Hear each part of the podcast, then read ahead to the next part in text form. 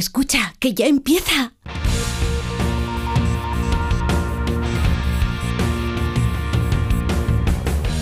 Ya empieza como el perro y el gato, patrocinado por Menforsan, los especialistas en cuidados, higiene y cosmética natural para las mascotas. Racional o irracional. Ser persona o animal. Usar traje o lucir tus plumas. Soltar trinos cantando a la luna. Seas bicho, ser humano. Todos quieren oír como el perro y el buenas tardes a todos y a todas, queridos amigos y amigas. Aquí estamos en Onda Cero y en Melodía FM, en como el perro y el gato, dispuestos a pasar un buen ratillo charlando de los amigos que conviven con nosotros, esos seres no racionales que nos dan todo, todo, todo, todo, todo, todo, todo, todo, por muy poquita cosa, que es preocupación, alimentación, bueno, lo que es el cuidado de un ser vivo. Lleva la máquina don Nacho Arias, que ya ha regresado de sus vacaciones, se le ve lucido, fornido y hermoso. Ahí está, mira, la calva está afeitada. Están ahí compitiendo Iván y él a ver quién reluce más bajo el sol. Tenemos llevando la producción del programa a Beatriz Ramos Jiménez, tanto en audio como en vídeo. Y la alegría de vivir eh, con Iván Cortés. Y ya estamos de vuelta en otoño. Sin Eh, rima. No riméis, no seáis poeta, ¿eh? Oye, por cierto, otoño, hay gente en chancleta y tirantillas y otro con abrigo de lana Sí, y barbur. Y Barbur. Y yo, y yo venía preocupado, yo decía, em, yo voy en el bando de los tirantillas. Tú vas en manga corta. en mangas todavía. corti, mangas corti. Yo me he puesto camisa de manga larga remanga. No sé ya si está primavera o otoño en el corte inglés, pero ir poniéndose ya una rebequita que me paga a mí que con cada, cada nube que pasa te refresca más. Totalmente. Ya sabéis que tenéis un número de WhatsApp en el que podéis interaccionar de la forma que más os apetezca, que es el 608-354-383, 608-354-383, como el perro y el gato, para todos vosotros, para todos vuestros amigos y para todos los que quieran. Bueno, y como todos los fines de semana durante 18 temporadas seguidas, este fin de semana estamos buscando a un mamífero carnívoro de la familia de los cánidos, o sea, es familiar de los perretes y de los lobeznos y de todas estas cosas. Los caninos, pues podemos encontrarle en la tundra. Uy, qué tundra, me está pegando, el del hemisferio norte. Sí, señor, el animal que buscamos mide entre 35 y 55 centímetros de longitud y tiene un peso promedio en la edad adulta de unos 3 kilillos las hembras y un poquito más los machos, hasta los 3 kilos y medio. Tienen un denso pelaje blanco, como la barba de chanquete, y en invierno le permite vivir y cazar normalmente a temperaturas de hasta 50 grados bajo cero. Madre mía, cómo tienen que tener las pezuñitas. Es uno de los pocos animales de las regiones polares que no hiberna. ¿eh? Que no hiberna, o sea, está en regiones polares pero aguanta el frío. No es como los osos que dicen, vamos a echarnos aquí un rato y que pasen meses. No, pues estos animales ni hibernan ni emigran a otras zonas en invierno. Ellos dicen, aquí se está hasta 50 grados bajo cero, pues aquí nos quedamos. Sí, señor, un animal con amor a su territorio. Eso es que usa Damar Termolatil. Como el perro y el gato, arroba onda cero punto es, y tú sabes qué animal es capaz de aguantar 50 grados bajo cero. Y también nos puedes decir al 608-354-383 quién es el que vive en las tundras del hemisferio ¿Y norte. todo esto para qué? ¿Para qué? ¿Para qué va a ser? Para llevarte un maravilloso premio de parte de Menforsan. Pues fíjate, hoy tengo una noticia que me alegra, una nota de Hombre, prensa Menos más, menos más. que habla de los laboratorios Bilper y de la gente. ¿Quiénes son los laboratorios Bilper? Pues los, los laboratorios Bilper es nuestra empresa vizcaína adorada y querida que trabaja en los sectores PET, en el Garden, gran consumo y farmacia. Bueno, pues desde hace más de seis décadas, 60 añazos, los laboratorios Bilper, que tienen una marca que creo que conocéis, la división Menforsan, la línea Bacterisan, tiene muchísimos productos y ahora no solamente está haciendo las maravillas que está haciendo, sino que la firma vizcaína ha obtenido el pasado mes el último mes eh, de diciembre, alcanzó el certificado que le acredita como laboratorio farmacéutico para la fabricación de medicamentos de uso veterinario. Joder, menos más. Con lo cual Menforsan sigue dando pasos, ya no solamente productos de belleza como champús, acondicionadores, colonias, también higiene, limpiadores faciales, almohadillas, productos para las orejillas, para los ojos, pero ahora mismo tenemos que tener una, una cosa muy en cuenta y Iván Cortés se va a llevar una gran alegría. No me digas que Geraniol Marcos y Lavandino le han dado un premio. Pues mira, si tienen que catalogar Menforsan un producto como el producto estrella, ¿Sí? es la línea anti-insectos con Margosa, Geraniol y Lavandino. Oh, se merece un Oscar. Sí, señor. Sí, merece un premio. Pues esto, eh, ¿a qué se debe? Pues que son productos 100% naturales para perros, gatos, roedores, pequeños animales, aves y caballos. Con lo cual, estamos encantados de que nuestros amigos de Menforsan, líderes en salud, higiene y belleza, también entren en el mundo de la farmacología, porque la calidad que nos han proporcionado durante estos 60 años va a seguir siendo la misma y también para salvaguardar la salud de nuestros mejores amigos. Menforsan. ¡Oh! La actualidad del fin de semana, la actualidad de los animales. Localizan una hembra juvenil de lince muerta, que bien, como siempre, en la O sea, A. eh, eh, Perdona. Sí, no, sí, estoy bien. Ah, qué susto me has dado. ¿Me asustado yo también? Localizan una hembra juvenil de lince muerta en la A494 a la altura de Matalascaña, Huelva. Pues ahí estamos. Pues sí, una hembra juvenil de lince ha aparecido muerta presuntamente por atropello entre la noche del martes al miércoles en la A494 a la altura de Mata las Cañas. Mata las cañas y mata los linces. Cuidado con eso. Al Monte Huelva. Según han confirmado la Consejería de Sostenibilidad de Medio Ambiente y Economía Azul y la Guardia Civil también a Europa Pre, que se están muriendo los linces. Asimismo, desde Ecologista en Acción, su portavoz en Huelva, Juan Romero, ha lamentado que con esta lince son ya ocho los felinos de esta especie que han aparecido muertos. No son pocos, ocho con todos los que hay, pues son muchos. En la carretera de Matalascaña, por lo que ha reclamado que se tomen medidas para minimizar o evitar minimizar o evitar los atropellos de estos animales que están en extinción, como siempre. De lo contrario, todo el éxito que hemos logrado de sacar a los linces de ese grupo crítico de extinción, que lo, lo estamos consiguiendo, pues lo vamos a tirar todo por la borda porque no somos capaces ahora de mantenerlos después en libertad cuando los soltamos. A mí esta noticia me provoca un severo déjà vu, déjà vu, Sí, déjà vu, porque muere uno que es el fin de semana. Yo creo que esta noticia la podíamos haber dicho en el 2010, en el 2005. Eh, desgraciadamente estamos siempre peleando para que el lince sobreviva, para que tenga eh, la menor cantidad de riesgos, que haya pasos subterráneos, que haya pasos elevados, como hay en otros países, pero evidentemente esto cuesta pasta, ¿no? Y la pasta pues se dedica para lo que deciden eh, los que nos rigen Para glorietas. para glorietas, para rotondes, para poner unos maravillosos obeliscos. Bueno, para todo eso sí hay dinero, pero para evitar que una especie en peligro de extinción pues siga cayendo por lo mismo de forma continuada, para eso no. Pero bueno, eh, estamos en las manos de quien estamos. No estoy diciendo tema de partidos, ¿eh? Estoy- la, la inutilidad brilla en todos los colores.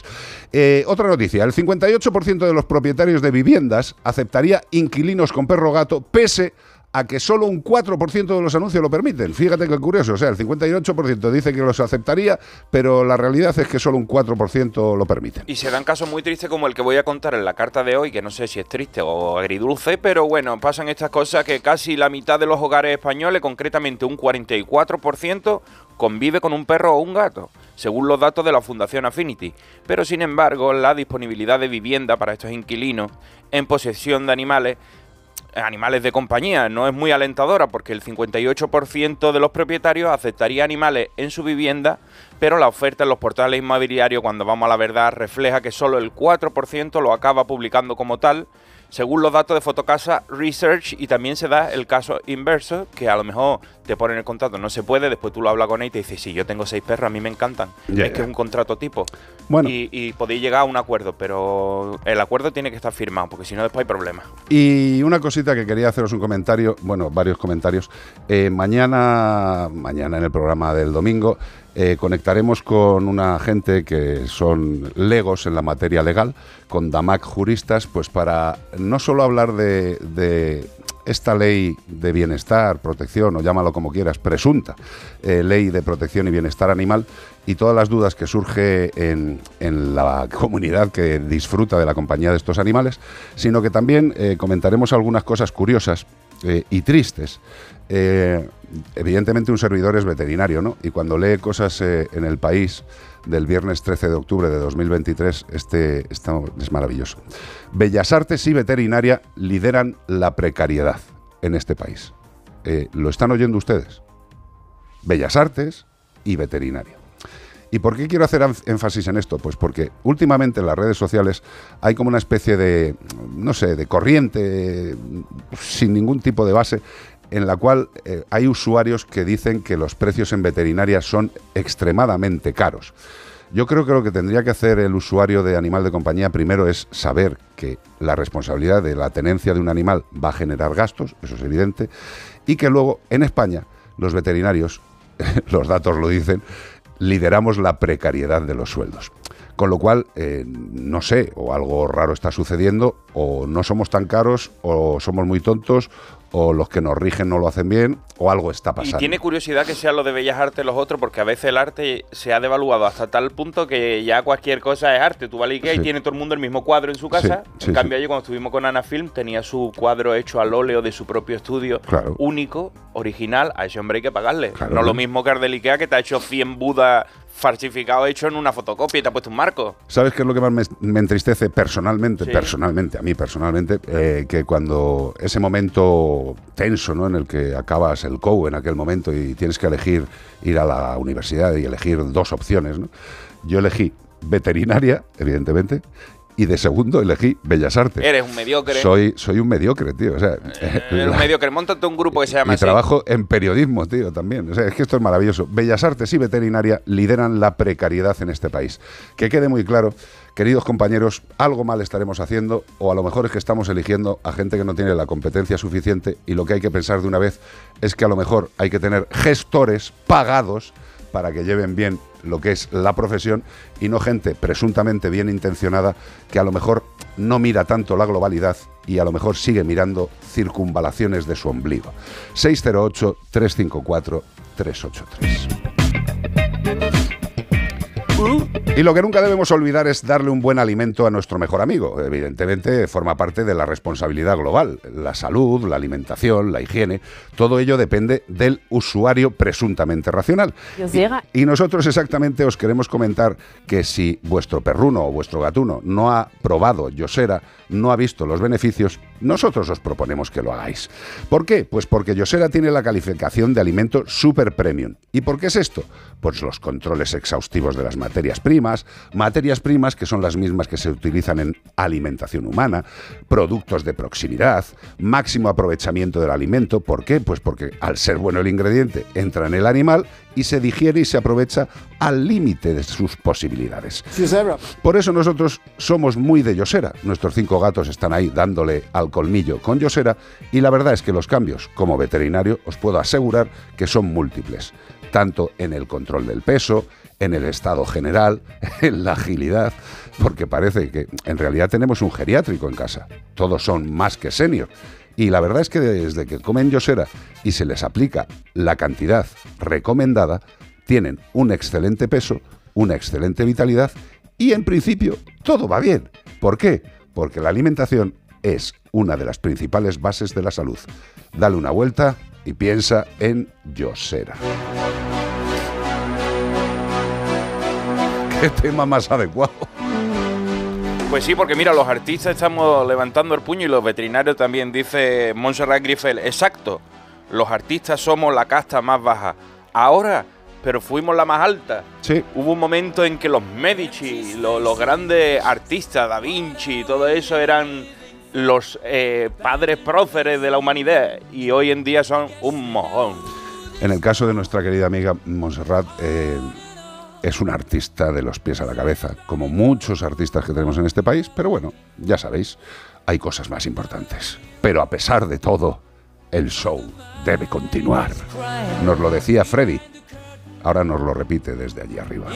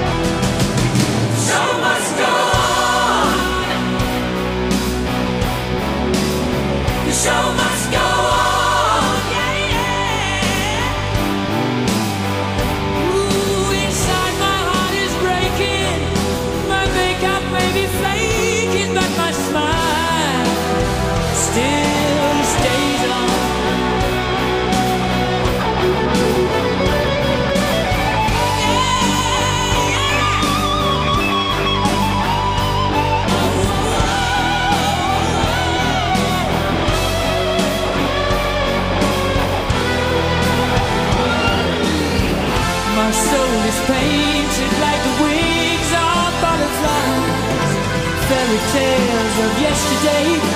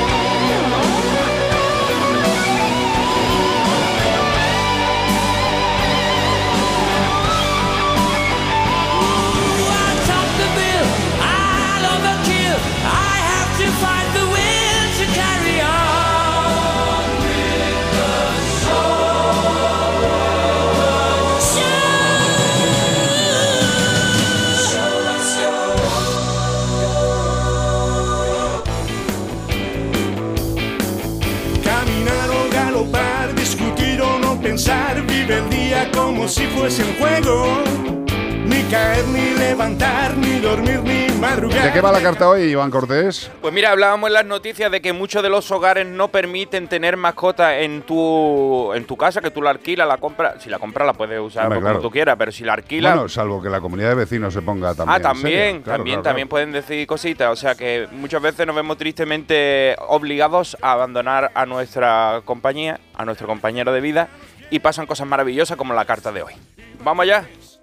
Dice, hola Iván, me llamo Boris Bagim. Oh, ¿Has visto qué nombre? Un nombre con nombre y apellido. Boris Bagim. Es Bibi. Bueno, pues soy un perro portugués del municipio de Gondomar. Oh. Verás qué historia te voy a contar y que los oyentes saquen sus conclusiones de si es bonita o si es triste, ¿vale? Porque resulta que la humana con la que vivía hasta hace poco se tenía que mudar por trabajo. Y a donde iban, pues no me aceptaban. Puso un anuncio para que me adoptaran, pero se acabó el tiempo y nadie llamó. Fue entonces cuando entró en juego la junta parroquial de Baguín du Monte, que accedió a cuidar de mí hasta que llegara otra persona que me adoptara definitivamente para no acabar siendo un perro callejero. Pero yo, que soy un perro guapo y bondadoso, me los he camelado a todos y han quitado el cartel de Se Busca Familia y me lo han cambiado por un contrato.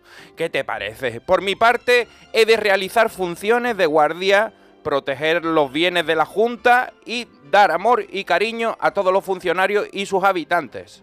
A cambio ellos me dan cariño de vuelta, comida, además juego, diversión y qué más se puede pedir. Pues por ejemplo eh, un techo, también me lo ponen. Un terreno para mi solaz esparcimiento, concedido también.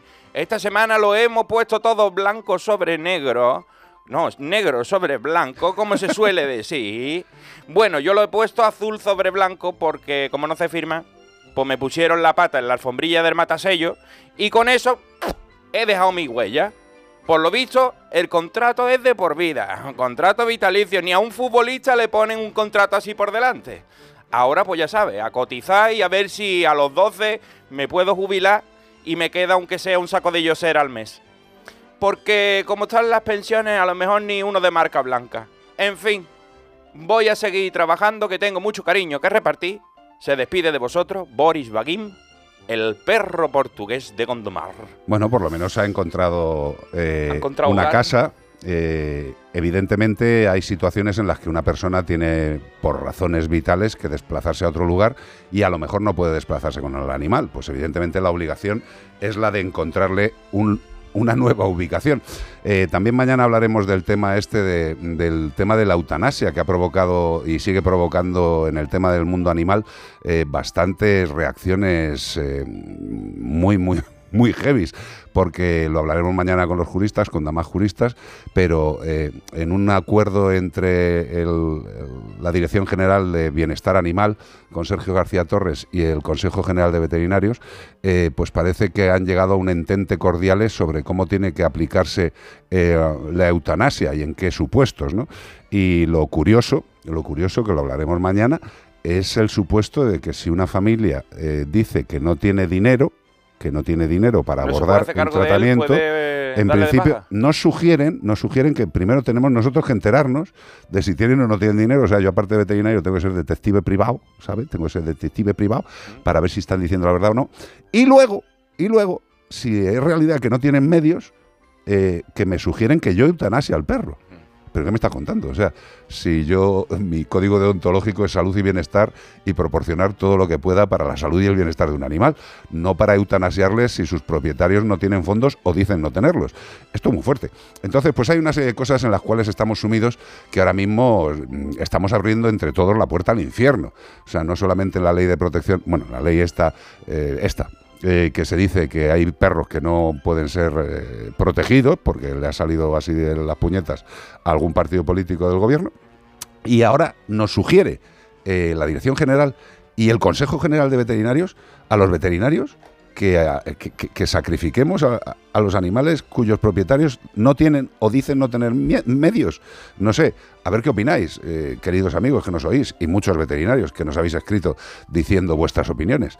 Eh, tenéis el WhatsApp 608-354-383, 608-354-383 para comentar lo que crees oportuno. Y no solamente sugieren eso, sino sugieren que los certificados veterinarios, en el certificado de eutanasia que se firma previamente a eutanasia al animal en cualquier clínica veterinaria, que pongamos esos puntos para que nosotros rellenemos si es por, por temas económicos o realmente es por el tema de la vida de otro animal. O sea, que como que también te sugieren que lo dejes por escrito si lo has eh, sacrificado por temas económicos. Bueno, Nosotros, también- desde luego, en nuestra clínica lo vamos a poner porque lo sugieren, pero vamos a ponerlo No, no, no, no. tachado. Nosotros vamos a poner Exacto. que la sugerencia de eutanasiar a animales por causas económicas en nuestra clínica No se va realizar. a realizar en, bajo ningún concepto.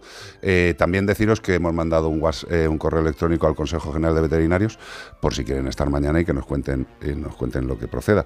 Igual cuando les llamamos para que nos explicaran si tienen claro ya lo que es el bienestar animal de todos los animales, porque parece que el bienestar depende de la funcionalidad del animal. O sea, hay- animales con un bienestar y hay animales con otro, ya sabéis. Eh, para los que no tengáis muy claro esto, parece que ahora mismo en veterinaria hay dos corrientes, que es lo peor que puede haber. O sea, si solo tenemos que pensar en la salud y en el bienestar. Pero parece que hay veterinarios que son utilitaris- utilitaristas y luego los hay bienestaristas. Eh, sacad vuestras propias conclusiones. Utilitarista, bienestarista.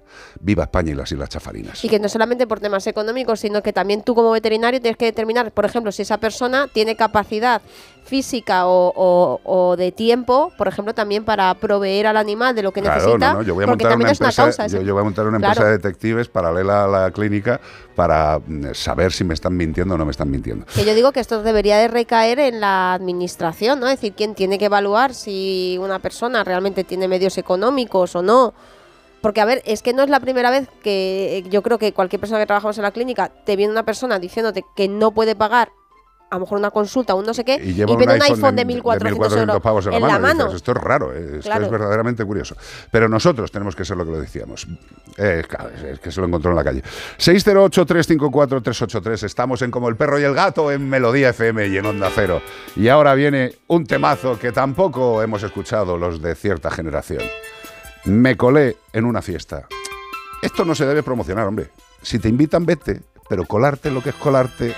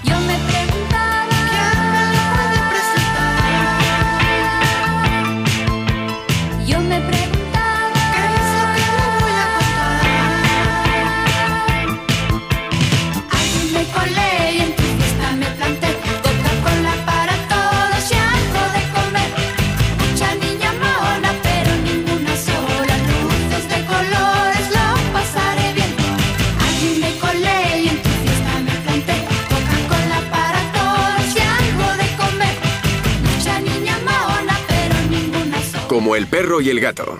Carlos Rodríguez. 608 354 383 WhatsApp.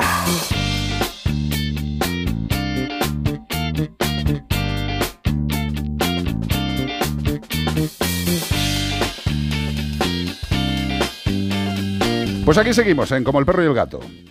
Qué maravilla. 608-354-383. Dale, dale. Hola, soy Puri de Granada. Acabo de escuchar la noticia que estáis diciendo de por no tener medio eutanasiar a un animal. Me parece tal aberración. Yo no sé quién ha escrito esa ley ni quién la está proponiendo, pero perdonadme si ha fumado algo el que lo ha hecho o no tiene bien los cabales. Mm, Vivimos en un país de verdad de, de películas de Paco Martínez Soria. Perdonadme. Tener un animal es un contrato de por vida desde mi punto de vista y tengo seis. Hay meses que me cuesta porque tengo dos geriátricos. Mm, Por nada del mundo suelto a ninguno ni se eutanasia a ninguno. Mm, Vamos, hasta ganas de llorar tengo. Un beso grande, cuidaros mucho y seguid dando guerra como estáis dando. Mm, Creo que somos muchos los que os apoyamos. Un besito grande. Gracias, cariño, pero también no, no es una cuestión de protesta ni nada por el estilo a nivel personal. y pero guerra es lo último que queremos dar en estos momentos. Claro, Eh, sí, más sí. bien eh, buenos un poco- consejos. Un poco de paz, sí, pero... paz, eh, para todos, everyone. Pero lo que, lo que es tremendamente triste es que cuando estás eh, durante 35 años actuando como veterinario intentando salvaguardar la salud y el bienestar, de repente eh, te sugieran que si alguien no tiene capacidad económica, eh, te cargues al animal. Hombre, es que Pues econom- es- es económicamente es, el mercado. O sea, Sí, sí, claro.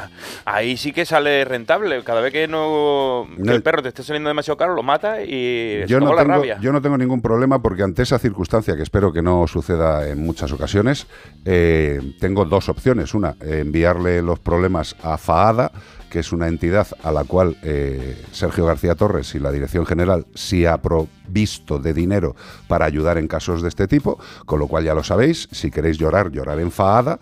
Y luego también eh, hay otra cosa que es tremendamente fácil, que es no hacer ni puñetero caso a las recomendaciones. es así de sencillo. Pero desde luego, una, un servidor, eutanasiar a un animal porque no tenga medios, yo le pondría un ejemplo muy fácil a, a la, a la zona presuntamente pensante de la profesión. Eh, un servidor dentro de sus humildes capacidades hace muchos años montó una asociación para ayudar a los animales que no tenían recursos porque sus propietarios a lo mejor en algún momento dado de su vida han tenido una puñeta y se han quedado sin esos recursos. Y evidentemente a esa gente lo que hay que hacer es ayudarles, no matarle al animal, creo yo. Y bueno, pues eso se transformó en la Fundación Mascoteros y desde ahí ayudamos a las protectoras que están asociadas y a la gente de bien que demuestra evidentemente que tiene malas condiciones de vida y que ha llegado a un punto en el que no tiene casi ni para comer ellos como para darle de comer a su animal. Bueno, pues hay que ayudar, ¿eh? Salud y bienestar mm, personalmente montamos la Fundación Mascoteros y desde ahí ayudamos a quien queremos y a quien colonia. podemos. A quien A- queremos y podemos. a los animalitos que aparecen con un problema como el de la flecha que no sí. tenía no tenía quien cuide de él porque quién paga eso Claro, es, que, es que no lo tiene, más fácil sería matarlo no tiene ni propietario. no tiene ni propietario y, ¿Quién- y quién se viene con una flecha atravesándole el cráneo pues dice pues dale para abajo si, te- si quieres matar a los que están bien por no tener dinero imagínate a los que están mal Pues ya está. Eh, yo tampoco lo entiendo, querida amiga. Y bueno, pues eh, tenéis el 608-354-383 para opinar lo que proceda, que es para opinar. Y bueno, pues como siempre tenemos que buscar y raspar de donde no hay para intentar ayudar a los que lo necesitan, este tema y todos los derechos que provea, todos los derechos que genere por su escucha, pues también van a ir destinados a la Fundación Mascoteros para distribuir todo entre las ya más de 100 entidades de protección animal que están adheridas a la Fundación Mascoteros. Se titula Siempre Juntos, Mascoteros, y la podéis escuchar, utilizar, y cada descarga o cada audición pues es dinero íntegro para la Fundación Mascoteros, para ayudar a los que más lo necesitan. Siempre juntos al avanzar. Con conciencia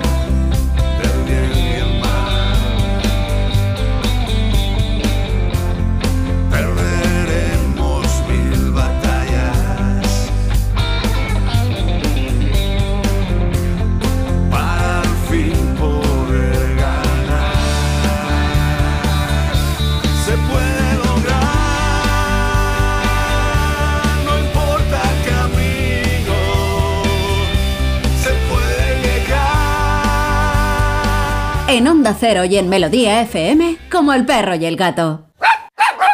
Espera, que te lo traduzco. Tu perro te dice que quiere lenda, una alimentación natural, saludable y completa, con ingredientes seleccionados y mucho, mucho sabor. Así que ya sabes, no aceptes imitaciones y dale a tu perro lo mejor. Elige lenda, solo en las mejores tiendas especializadas. Que sí, que ya te lo voy a comprar ahora. Más información en lenda.net.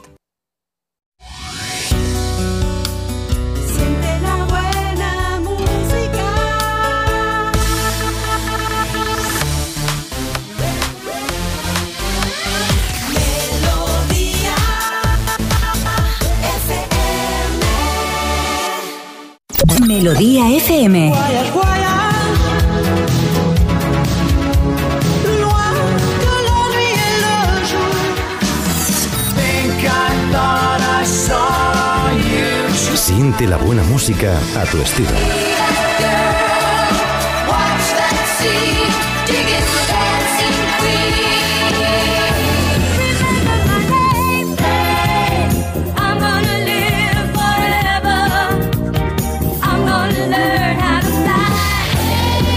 The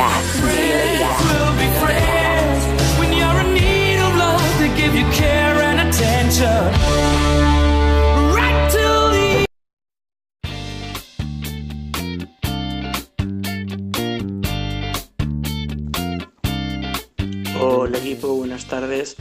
Eh, ahora que estáis hablando de la eutanasia, me gustaría hacerle una pregunta a Carlos.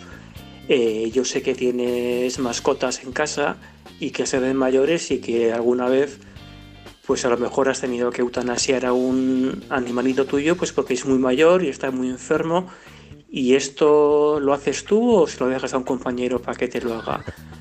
Es que es una cosa muy triste que tengas que, que veas a tu, a tu gatito sufrir y que no puedes hacer nada y no sé si es una pregunta un poco espe- especial, pero a ver si me la puedes contestar. Gracias. Por supuesto que te la puedo contestar. Vamos a ver, eh, volviendo a, a dos cosas, uno, lo que es la profesión y otra, la ética y moral personal, eh, a mí, a mí, como responsable de animales en mi hogar, eh, hace un año ya, ¿no? Vea, a Lani, a nuestra maravillosa boxer, pues la dormimos hace un año, pues porque su calidad de vida se había visto menoscabada, pues por una serie de ataques que pues no podíamos permitir que empezara a sufrir, porque yo creo que hay muchas veces que no hay que esperar a que el camino esté finalizando para tomar la decisión, porque a lo mejor al final del camino el animal ya está bastante fastidiado. Entonces tomamos la decisión y fuimos el sábado, después del programa que estábamos haciendo el sábado, fuimos a casa, recogimos a Lani, nos la llevamos a la clínica, Bea y yo, estuvimos con ella, evidentemente, eh, la puse una dosis de- del, del fármaco con el que inducimos a que se quede tranquilita, la subimos en la mesa, estuvimos con ella, pues como siempre, y cuando ya era momento de pasar a algo ya más hacia la despedida, pues hicimos una cosa que Lani estuvo feliz y contenta, porque le pusimos delante de su cara todas las chuches que más le gustaban y empezó a comer chuches como si no hubiera un mañana, que no lo iba a ver, y le fuimos administrando los fármacos necesarios. Se fue quedando dormidita y ya está. Ahora, el- nuestro amigo nos comentaba cómo puedes hacer eso viéndolo sufrir. Es que en ese momento eh, es lo contrario a sufrir. O sea, el- la muerte es muy liviana, muy suave, no es un... No es, un, No es traumático. No es traumático, no es matarlo a golpe. Eh, Efectivamente. O sea, te va suavemente, agradablemente, peor es sufrir en vida. Exacto. Eh, la eutanasia tiene toda la razón de ser cuando se pierde cualquier posibilidad de salud y bienestar y en ese momento pues hay que, hay que tomar la decisión. Que evidentemente podría haber eh, contado con alguno de mis compañeros que estarían absolutamente dispuestos.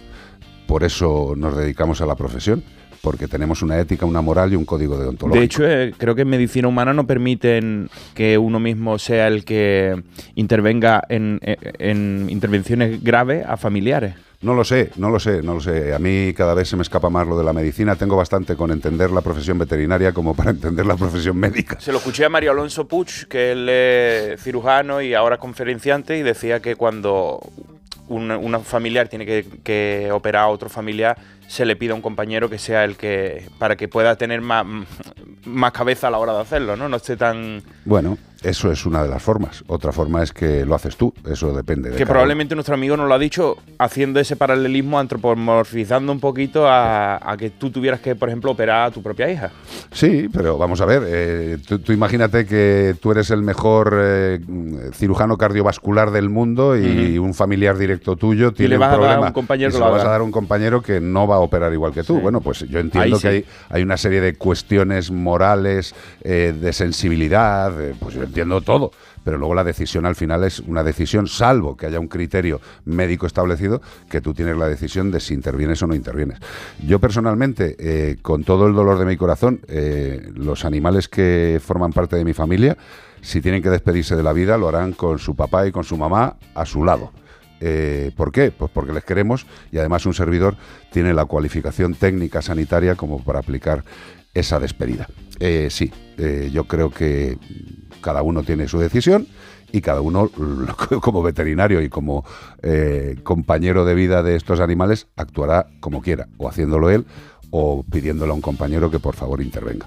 Es que es más, incluso Carlos eh, siempre ha operado a nuestros animales y, y, eh, eso yo creo que depende, es, es muy individual. eh, y a lo mejor también depende de la situación. No lo mismo si tienes que quitar un bultito en piel que a lo mejor si tienes que hacer una cirugía de urgencia de un bazo que estés más nervioso porque sea más complicada. Hombre, a Rocco, al primer Sarpey, que creo que lo he dicho mil veces, con 14 años eh, le detectamos un tumor en el bazo, mm, como un melón gordo, porque estaba con mamá en Galicia, y mi madre, Carlitos, el, el perro se está poniendo gordo.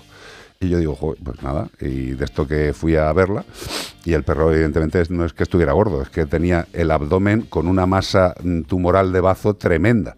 Y con 14 años le quitamos, le estirpamos el bazo y, y se, se fue con 18. Con lo cual, pues bueno, eh, yo en ese momento decidí operarlo yo, porque creía que no habría ningún problema y no lo hubo. Bueno, sí hubo un problema porque yo me pillé una neumonía, estaba catarrado y me tuve que ir luego al hospital. Pero bueno, que no pasa nada. Pero bueno, lo- yo creo que lo importante es que, por ejemplo, en el caso de una cirugía, si el cirujano es su perro y él decide eh, que lo opera él, pues es su decisión porque es el responsable en quirófano. Correcto. Pero, por ejemplo, si nos llega, si ha llegado a suceder en, en clínica de operar al perrito de un compañero, ser Carlos el responsable y pedir a ese compañero que no esté en la cirugía. Claro. Eh, pero que es que a mí me lo ha llegado a decir con Lani. Decir, salte tú, o sea, no entres en quirófano. Pero porque te conozco, Claro, porque a- eh, le puedes mm, provocar, pues, primero tu inquietud y también provocársela a él, ¿no? De, entonces, Hombre, desde luego lo que tiene que haber en un quirófano es gente Sí. preparada para realizar esa intervención y gente que no se vea mediatizada bajo ningún concepto Claro. para realizar lo mejor que tiene que hacer. Si en ese momento estás convencido de que puedes hacer eso, hazlo. Y si ves que hay gente que no puede estar ahí, que no esté. Es Si hay gente que se desmaya sacándose sangre. Hombre, Mira, dice Rosa Isla, creo que se confunde mucho la eutanasia con el sacrificio, no tiene nada que ver. Si un animal está bien y se mata porque su dueño dice que no tiene dinero, eso es sacrificio. Exacto. hombre, yo más bien lo llamaría asesinato. Asesinato Pero es un problema mío. asistido. ¿Qué me estás contando? O sea, eh, quitarle la vida a un ser que no lo requiere, mm, yo no lo considero ni eutanasia ni sacrificio. Es que te vuelve un ángel de la muerte si Claro, tú tienes no en las manos la vida de. Tú, tú los mira animales. Nacho Arias que lució, está qué bonito. ¿Eh? O sea, ahora le pego un tiro, ¿qué estoy haciendo? Matarle, asesinarle. No estoy ni eutanasiándole, ni estoy favoreciendo. Pero a lo mejor, no- no- como no tiene un duro, dice, pues le va a venir bien que lo mate. Hombre, pero Nacho Arias, tío. Pero, Está forrado, pero Nacho que- Arias que está, está forrado, forrado, que, que lo sepa la gente. cobra todo- no- de todos Nacho lados, eh. Arias no baja ningún mes de los 15.000 euros. O sea, que lo sepan ellas principalmente. Que lo como sepa rey. todas, que lo Sí, sepan. Sí, sí, claro. Eh, que yo lo tengo claro. Mañana seguiremos hablando del tema largo y extenso. ¿Por qué? Porque lo haremos con eh, gente l- lega en la materia. Yo lo, yo lo que tengo muy claro es, yo he hablado con muchos veterinarios sobre esto y han dicho, yo desde luego, por código deontológico, deontológico me niego y punto. Como Ajá. me he negado también hasta ahora. O sea, es que hasta ahora esto ha estado sucediendo, que te viene gente para sacrificar porque me voy de vacaciones. O sea, es que sigue pasando. Sí, pero lo curioso, fíjate, es que eh, yo creo que en la mayoría del colectivo veterinario, la gente que duerme a un animal, que lo mata, que lo asesina, que lo sacrifica, que lo eutanasia, llamarlo como queráis, cada uno dentro de su lógica ética y moral, no están bien vistos. En general. Pero ya existen y existirán. Volvemos a lo del veterinario utilista- utilitarista o al veterinario bienestarista, que esto lo definió un gran veterinario utilitarista. 608-354-383.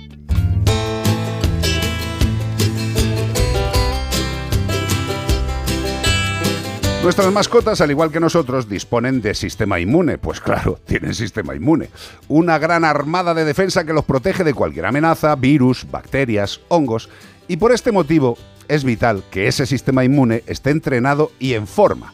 ¿Por qué? Pues porque así podrá hacer frente a las amenazas que puedan llegar a provocar infecciones y enfermedades. ¿Cómo? Pues muy fácil lo que decimos siempre. Primero, una dieta sana y un ejercicio regular. Y segundo, aportando nutrientes especiales y esenciales para ayudar a fortalecer el sistema inmune. Por esto, nuestra empresa Stangest ha adaptado para veterinaria el inmunoferón.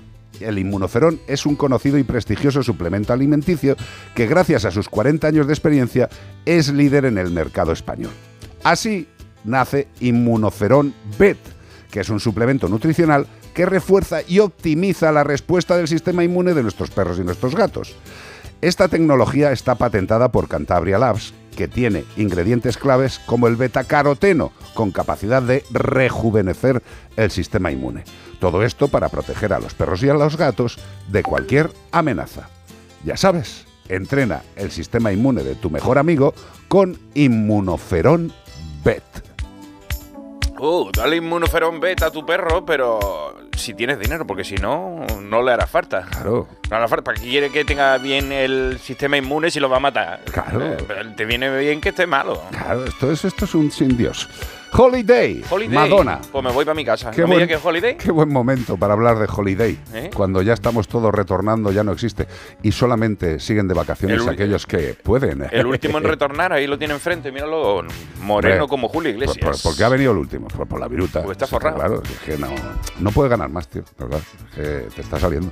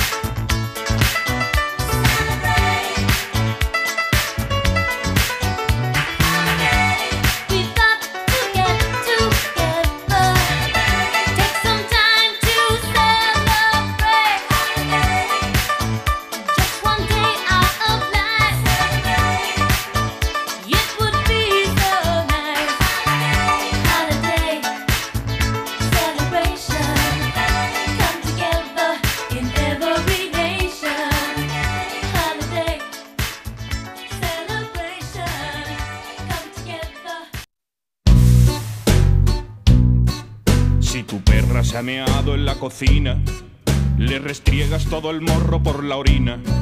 Si el caniche te ha salido ladrador, un bozal como te dijo aquel señor. Si tu luna se ha comido el edredón, va siendo hora de meterle un buen castigo. Si Satán no para de comerse cacas, le atiborro a vitamina todas sus latas. Estas son las malas formas de educar can. Si quieres hacerlo bien, abre bien tu oído. Es momento de aprender porque llega. ¿Cómo estás, Almagro? Muy buenos compañeros, pues muy bien de estar aquí un poquito antes con vosotros. Qué maravilla, qué Un alegría. poquito más temprano hoy. Sí, sí, sí, que sí. es una hora menos en Canarias. Claro, claro, hay que también tenerles contentos por ahí. Oye, aprovechando que te tenemos aquí en el redil, en este curioso redil, eh, decirte que ayer los tres vimos imágenes tuyas eh, en tus, mm, en lo que van a ser unas apariciones gloriosas en, en la televisión. Y Vete preparando, ¿eh? Para la fama, para la gloria. estás preciosa, Oye, estás te- tengo, fantástica. tengo que decir algo, ya que he visto por ahí unas fotos con un estupendo maquillador. De decir que yo no llevo ni una gota de maquillaje, ¿eh? eso se tenga en cuenta. Bueno, pues yo, yo me maquillo yo solo, o sea que más, más o menos estamos a la par. Iván, Iván se, va- se maquilla de dentro a afuera, además, Sí, es algo, es una Pero ayer te vimos y está chulo, tía. O sea, va- vas a disfrutar muchísimo. Sí. Te va a encantar. Es, es que son unos artistas por ahí los que lo han montado todo. Totalmente. Deseando verlo, deseando verlo. Bueno, aprovechando que estamos hablando de este tema, deciros a todos que como El perro y el gato en su versión televisiva se estrenará el último viernes, ¿no? El último Ramos? viernes de octubre. Que Doy- siempre me lo preguntáis y nunca sé si es 27 o 26, pero espérate que te lo digo O ahora 28. mismo. O 28, podría ser. Fíjate cómo estamos de la cabeza que me dice Carlos. Yo creo que coincide con el derby del Madrid-Barça. Digo, no, hombre, sí, el derby del Madrid-Barça es en sábado y esto es en viernes. Para Ya, que ya, pero veáis es que ya no me da la nuestro cabeza nivel, para más. A ver, es que yo no tengo aquí mi móvil, tengo el de la radio y no sé dónde se abre el calendario. A ¿te ver, creer? 27 viernes a las 8 de la tarde-noche en A3 Player. Abierto. Y dice mucha gente, pero es que yo no tengo A3 Player. Digo, hombre, Es que, ¿por qué lo ponéis de pago? Que yo Escúchame, no lo voy a poder no ver. de Como no te- Como no tener YouTube, o sea, ¿cómo no tienes YouTube? Pues Sí, tú en A3 mundo Player te metes. Claro, tú y ya está. te descargas A3 Player, entras en A3 Player, entras en directos el viernes 20... el- Al final se te ha vuelto a olvidar. Calla, vier- 27, 27. 27, 27. Es que esto es maravilloso, el director, codirector del programa sin saber la fecha. El 27 viernes y luego también el domingo 29, seguramente por la mañana a las 8 y media, a las 9, 8 y media en la sexta. en la sexta, con lo cual hay dos posibilidades de verlo. Pero vamos, que la gente que diga, no tengo a tres player, pues mira, la tres player lo tienes en el móvil. Y la mayoría de las televisiones actuales llevan ya todos los programitas, el- la aplicación. O sea, seguramente que tienes instalado que si Netflix, que si HBO, que si- pues te estás perdiendo a tres player que tiene un montón de contenidos en directo, como por ejemplo el nuestro, Hombre, que vas a flipar, que tiene un montón de cositas. Bueno, eh, volviendo a lo que volvemos, y Almagro, ¿de qué vamos hoy, Beatriz Ramos? Pues mira, mm, Carlos Iván, ¿qué diríais? ¿Los perros tienen personalidad? No, tendrán perronalidad. Mm, Nueva palabra. La etimología, la RAE temblando. Pues mira, parece ser que sí, porque hay un estudio del que nos va a hablar Io que determina, bueno, que, que dice cómo determina la personalidad de un perro, eh, pues factores como puede ser la raza, la edad o el entorno social. O sea, eh, últimamente Hacen yo, estudios de yo- todo, yo ¿eh? Almagro es María de los estudios raros, tío. o sea, de verdad. Pero es que Bueno, yo es que creo yo se lo que- propongo a ella. Sí, y yo creo que sobre esto hemos hablado, porque claro, eh, siempre hay unos que dicen una cosa, luego hay otro estudio que sale y dice otra, no Y siempre lo hemos debatido, pero creo que es súper interesante resaltarlo y recalcarlo porque al final nos equivocamos muchas veces a la hora de elegir pareja y también a la hora de elegir un perro. Y no hay que fijarse en, en la estética, o en- hay que fijarse en la personalidad, porque los perros tienen personalidad y muy parecida a la nuestra, eh, aunque no que lo creamos, ¿no? Entonces, bueno, pues es verdad que, que han hecho un estudio donde han evaluado una serie de rasgos de personalidad, entre ellos, pues, si son más o menos sociables, más o menos proactivos, si se concentran más o menos mejor, si son más o menos inseguros, ¿no? Pues un poco como nos ocurre a las personas.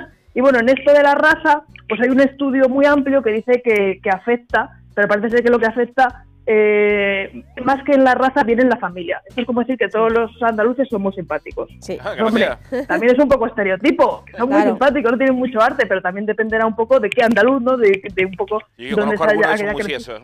O del día de Claro, también del claro. día de la semana, porque si está el lunes, a lo mejor no, no está, eh, que es igual que si es el sábado. Hombre, luego mira, en Granada dicen que tienen, lo voy a decir, muy mala folla. sí, o sea, sí. que está bien característico. La generalización, la generalización siempre conduce al error, evidentemente. Hay que, hay que Claro, bajar, mira- hay que bajar en la escala de generalización, es decir, la raza. Hombre, es que la raza, o sea, todos los pastores alemanes del mundo tienen el mismo comportamiento, tienen la misma personalidad. No, evidentemente no. Ya está. Hay que irse un poco más abajo, como dice yo, bajemos de la hiperraza, bajemos a los grupos familiares, a las líneas familiares, que esto ya es otra cosa. Sí, pueden ser pastores alemanes, pero que han sido criados por especialistas, verdaderos profesionales, que han buscado un equilibrio tanto a nivel físico como a nivel etológico, que no es todo que sea muy bonito por fuera, si luego el animal está un poquito desmenuzado del cerebro. Hay que tener equilibrio, digo yo.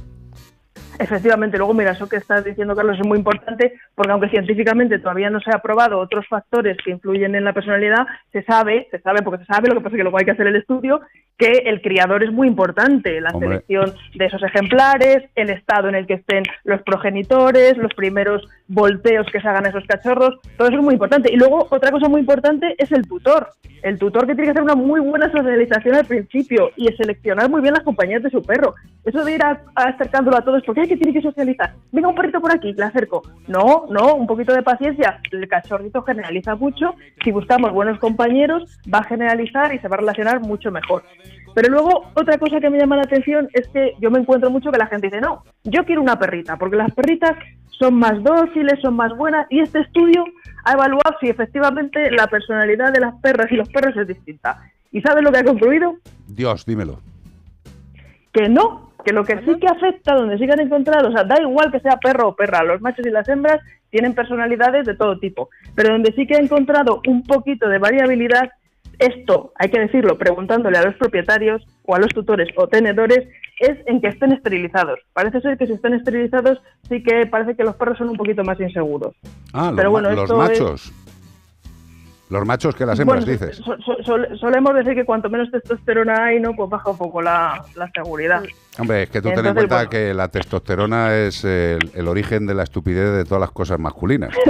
o sea, el macarrismo, el- la mala leche, el- el- lo malo, lo malo, lo malo viene de la testosterona. Hasta el brillo de la cara, aquello. O sea, Bueno, que te brilla la cara es por la testosterona. Totalmente. Eh, que se te cae el pelo por la, La testosterona. testosterona también. Sí, es todo por la testosterona. Efectivamente, toda la culpa la tiene la testosterona. Pues con este argumento, mucha gente no que estudia comportamiento, que se dedican a ello, le dicen a la gente, no esterilices al perro, que se va a volver inseguro, que va a ser un miedoso.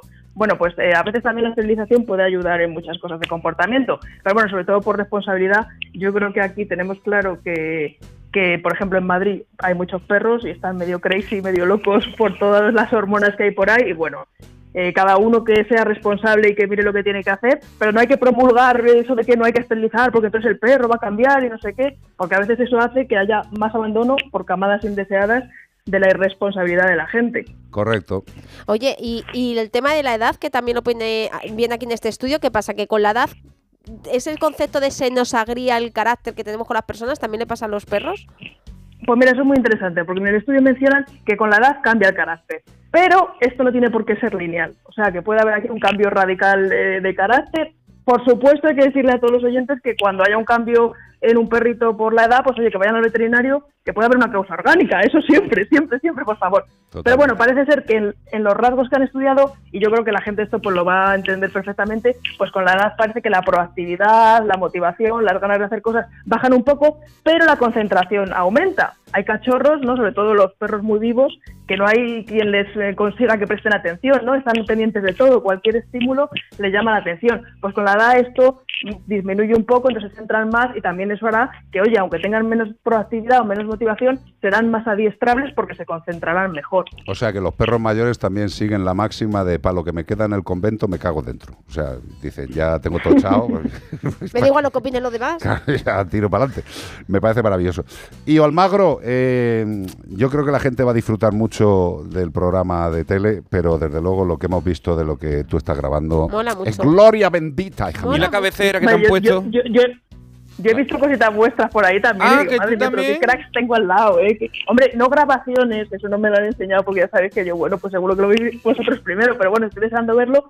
Pero sí que he visto ahí pues algunas cositas que vais poniendo y desde luego que tiene muy buena pinta, así que no se lo pierda nadie. Exacto, y que si queréis participar, también os lo recordamos, que hay un correo electrónico específico para el programa de televisión. para Como que- el perro y el gato, arroba tres media punto pe, que Sé que lo vamos a hacer todos a la vez porque digo... venga, eh, No, no, es vamos, que- venga, eh, una, Ah, dos. no, no, que lo diga Iván, que ayer No, no, dijo lo trae lo dijo 80 veces sin meter la pata, tío. Como el perro y el gato arroba tresmedia.com. To- Estaban todos mm, preocupadísimos porque diciendo, Iván, ¿cómo lo está diciendo bien todas las Porque veces? llevamos nu- ¿cuántos, los años que lleva aquí. Iván. De Beatriz arroba mascotero. Cero. Claro, pues es como el perro y el gato arroba onda cero punto es y claro, dices, le va a salir el porque Pues es, es igual que el, yo- dice el número de teléfono y digo el WhatsApp de la radio porque ya me sale solo, Claro, pues a mí ya me dicen, dime tu teléfono y digo el WhatsApp de la radio. seis, además con la cancioncita. Pero eso, que si queréis participar, como el perro y el gato, arroba a3media.com, vídeos de, de no más de medio minuto, por Dios. Como, decía yo ayer, de no más de 30, 30 minutos, dijo, eso sí lo 30 dijo. minutos. Hasta luego, Lucas, que se te quiere, compañera. Hasta luego, compañeros. Un abrazo enorme. Un beso muy grande. Terence Trent D'Arby. Baila, pequeña hermana. baila. Dance, Little Sister. Con este temazo, los que queráis deporte, seguid en Onda Cero. Los que queráis seguir en Como el Perro y el Gato, Melodía FM y todas las vías para acceder a Melodía FM. Y los que cumplan año como Porti, Porti, Porti, felicidades. Happy birthday to you. Hey. Ya lo sabéis, Onda Cero, Deporte, Radio Estadio, Melodía FM, como el perro y el gato.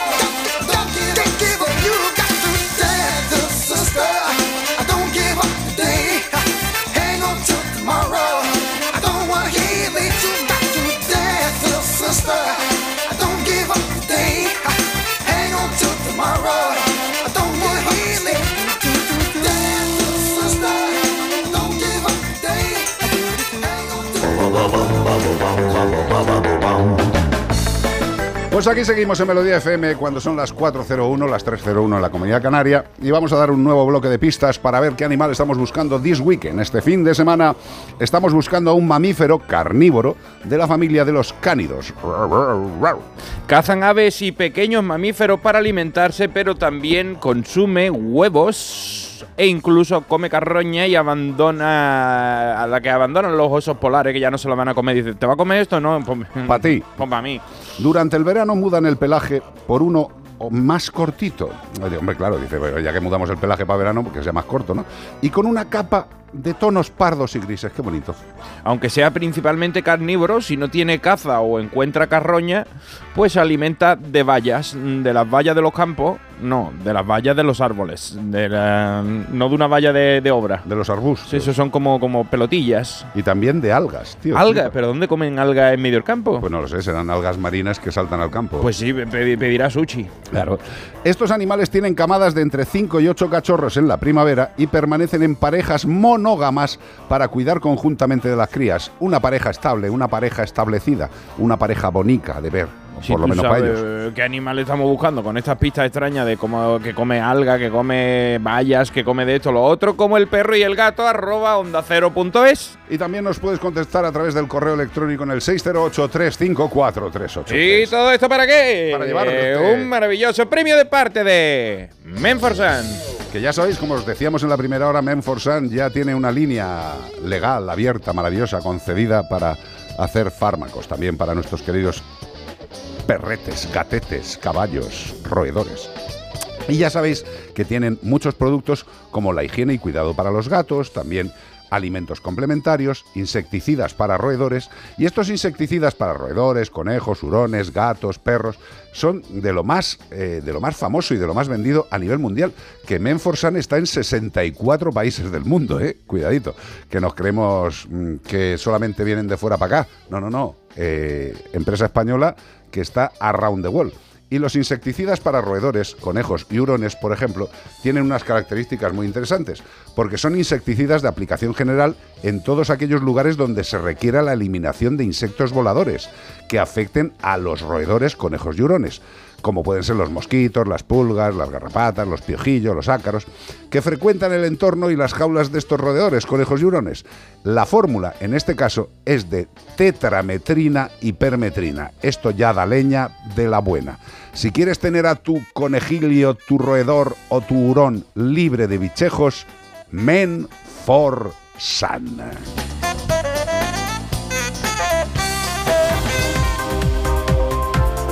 Oye, por cierto, una noticia. ¿Cómo te has tomado el Enantium, Quillo? Que A te- pelo. ¿A pelo te lo has tomado? No te he mirado y, y de repente digo, parece que se ha tomado un petaceta. Pues más o menos. ¿Así igual. te, la- te has hecho a parpecho? Es lo único que me hace efecto cuando me está dando una migraña. Ya, pero, pero yo lo mojo un poquito, lo Ya, ya, ya. son polvitos para echarlo. ¿Tú te lo echas en sí, la sí. boca así como flagolosina? Flagolosina, qué rico helado. Eh, es que si no, no me hace efecto, tío. Y es que como, como tarde un poco más en tomarme algo, ya no veo a Nacho. El a ver la cómo leemos las noticias. A ver, la, léela con un ojo, con el ojo bueno. Eh, desmantelados criaderos ilegales de perros en Girona que vendían cachorros por internet. Qué mala, qué mala gente. Eh, La Guardia Civil ha desmantelado varios criaderos ilegales de perros en Vilopriu, en el Baix Empordà, y en San Jordi Desvalls, en Gironès. E investiga ahora a tres personas que presuntamente importaban animales de Europa del Este y los llevaban a fincas rústicas alquiladas en ambos municipios para hacerlos vivir en condiciones pésimas y los sobreexplotaban sexualmente para que tuvieran cuantas más crías mejor porque de ahí sacan el dinerito. Los agentes cerraron los distintos criaderos ilegales, trasladaron a los perros a diferentes protectoras e iniciaron la investigación. La Guardia Civil destaca la colaboración del Ayuntamiento de Vilopriu a la hora de desenmascarar a estos criadores y recuerda que cuando se quiera comprar un animal de compañía es recomendable visitar las instalaciones de cría y no hacerlo en internet sin verificar su procedencia, ya nos lo estaba comentando hace unos minutos la mismísima Io Almagro.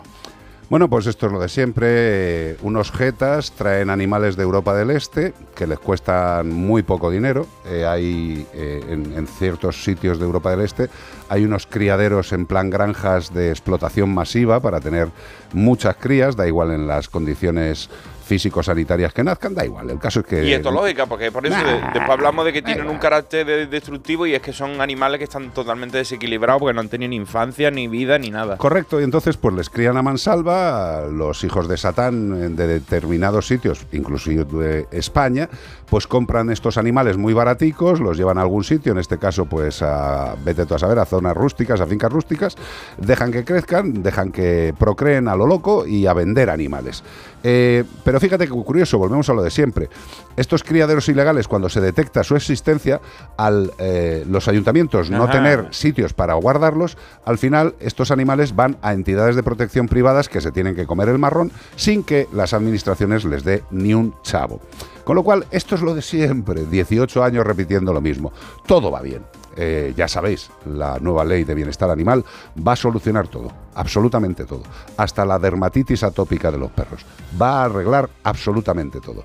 Mañana trataremos el tema de la ley y veremos la inutilidad de lo que se ha hecho para solucionar estos problemas.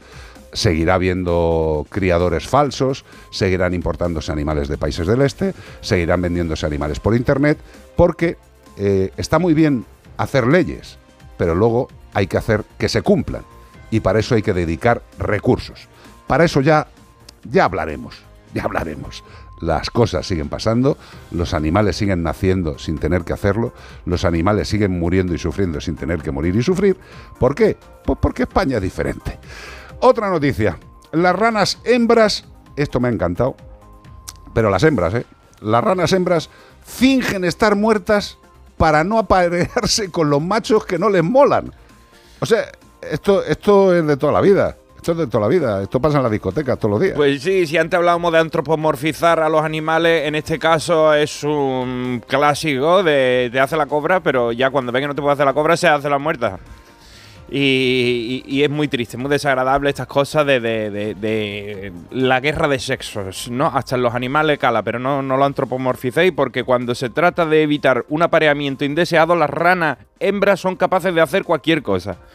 Se tiran boca abajo, boca arriba, dan la voltereta, lo que haga falta, hasta el punto de fingir su propia muerte, que le llaman algo así como eh, distensión tónica. No que te tome una tónica azul, sino que los músculos se te quedan blandongos ¿eh? y parece que está muerta. O sea, no, no te entra ganas de nada, se te quita todo esa piel. O sea, pero tú fíjate también el marrón para el macho que va El ahí, rano que, se, cree que la ha matado del, del susto. No, no, no, pero que tú, tú- tú imagínate, ponte un momento en el rano, tío, sí. que se, se ha pegado ahí un, un chute Sí. de, de Williams, de Se ha pu- se ha Alter del bueno, bien tío, guapo. se ha frotado las escamitas, se ha dado una- un lavado, va hacia la rana con intenciones de ligar y de repente ve que la rana está muerta. Bueno, Claro. que se está haciendo la muerta. O sea, eso es mucho peor que una cobra. Sí, pero es que el hallazgo de un nuevo estudio publicado por la revista Royal Society Open Science, the Hunter. a ciencia abierta para todo el mundo, que destaca que estos animales son capaces de defenderse de las coacciones masculinas. Ya estamos dándole esto el significado que verá. Dice esta señora que ha hecho el estudio. Anteriormente se pensaba que las mujeres no podían elegir ni defenderse de esta coerción masculina. Explica en The Guardian la primera autora del estudio del Museo de Historia Natural de Berlín, la doctora Caroline Ditch. Yo creo que es Dietrich o Dietrich. Dietrich. Bueno, yo creo que ella se refiere en la época de las cavernas. Todavía sigue Claro. así, todavía sigue habiendo algún cavernícola por ahí suelto. No, no, hombre, Eh, cavernícolas. en cada discoteca. Hay unos cuantos. En cada sí. discoteca hay un puñado de ellos, pero vamos, que esa gente está desterrada a, a- desaparecer en algún momento cuando la humanidad cobre conocimiento de que todos somos humanos. Sí, sí, pero la humanidad desde luego parece que no va por esa Por vía. eso digo, digo, algún día a lo mejor, pero a lo mejor no. Bueno, pues que tengáis muy en cuenta, queridos amigos y amigas, que las ranas hembras son capaces de hacer la cobra más perfecta de la naturaleza, que si el macho quiere jaleillo y a ella no le gusta el rano, se hacen la muerta. ¿Tú sabes que, cómo hicieron el estudio? Cogieron un, un rano, lo metieron en una cajita y dos ranas, una gorda grande Sí. y una chiquitita. Sí. Bueno, pues la grande, ¿sabe qué hace cuando el macho se le sube a la espalda? Se da la vuelta y lo machaca. Se pone boca, boca, boca arriba y lo aplasta como se lo tiene subido en la espalda y grita. Y entonces el macho como que si no quiere, no quiere. Pero la pequeña es la que viéndose que no va a poder, Que físicamente. que no va a poder con eso, dice, pues me hago la muerta. Sí, sí, sí. Pero además, luego, esto no es una cuestión solamente de las ranas. Hay mogollón de especies que se hacen los muertos. Hay serpientes que le da la vuelta y, y- y se, y se hace la muerta. Tú dices, se ha muerto. Te espera cinco minutos y se va. ¿sabes? A, a mí lo que me encanta, que es un poco de montaje, pero está muy gracioso, es un ratón que está tirado en el suelo en mitad de una cocina y Mm. un gato paseando por al lado. Y se tira las cosas encima y todo así. ¡ah! No, eso es una Ese- ardilla. Esa es una ardilla, esa es la ardilla, ¿verdad? No, yo, yo digo, un, un- es un, parece un, un ratoncillo de campo que está ahí en una cocina, ve que viene, ve que viene un gato, se tira boca arriba, parece que está muerto. Y cuando se da la vuelta el gato, el, el- el ratón levanta así la cabecilla como mirando y dice, se va, se se va, se va, se va, se va. Bueno, pues eso, eh, desgraciadamente hay muchas ocasiones en las que hay que hacerse el muerto para librarse de cosas. No vamos a entrar en detalles. 608-354-383 como el perro y el gato en Melodía FM. Oye, Alberto, ¿tú tienes alarma? Sí, la de Securitas Direct. ¿Y qué tal? Es que estamos pensando en ponernos una. En mi bloque la está poniendo todo el mundo. Y me preocupa que si vuelven a robar, entren en mi casa. Ni te lo pienses. Por lo que cuesta, merece la pena vivir tranquilo. Protege tu hogar frente a robos y ocupaciones con la alarma de Securitas Direct. Llama ahora al 900-146-146.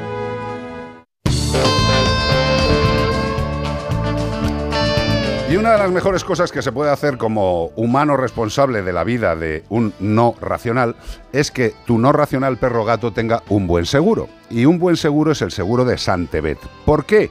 Pues Santebet es un seguro que lleva 20 años funcionando en toda Europa, es un seguro especializado en perros y gatos, no aseguran coches, no aseguran casas, no aseguran otras cosas. Santebet asegura la salud de tu perro y de tu gato. ¿Y cómo lo hacen? Pues reembolsando todos los gastos durante toda la vida. Tú puedes ir a la clínica veterinaria que elijas, a la que quieras. No hay ningún listado de clínicas en las que tengas que elegir. No, no, no, no, tú estás en Segovia, quieres ir a la mejor clínica de Segovia o a la de especialidad de, tal o de cual, te vas. Que estás en el extranjero, también eliges la clínica veterinaria. Así de sencillo. ¿Quieres más información? Pues yo te recomendaría que si no tienes controlado el tema de los seguros o si quieres valorar cómo funciona el seguro de Santebet.es, pues entras en santebet.es y haces lo que es una aproximación de lo que, se- lo que saldría tu seguro. ¿Te gusta? Puedes ya dejarlo firmado y dejarlo efectivo. ¿Que quieres más información? Pues perfecto. 93 181 69 56. 93 181 69 56. Sinceramente, lo mejor que se puede hacer por un buen amigo, por nuestros no racionales que viven en casa, es un buen seguro. Un buen seguro como Santebet. Sueño me ha entrado de repente a escuchar esto. ¿El qué? ¿El Bet, el Bet de Davis o...? Eh, sí. Ah, este es Bette Davis, pensé que era Sleeping Satellite. No, no, no, no. Ah, no. no, no, no es un satélite durmiente, porque me ha entrado sueño, ¿no? Es Bet Davis Eyes. Ah, carne. Sí, Carmen, King, Carmen, King Carnes. Ah, King Carne. King Carnes. Es un nombre muy bonito. Sí, King Carnes. ¿Qué tal? Hola, soy Iván Carnes. Hola, ¿qué pasa, Carnes? Beth Carne Davis. Rodríguez. Carnes Rodríguez también. Anda, tira, tira.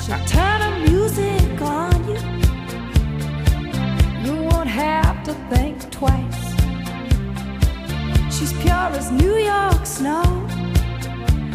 She got Betty Davis eyes. And she'll tease you.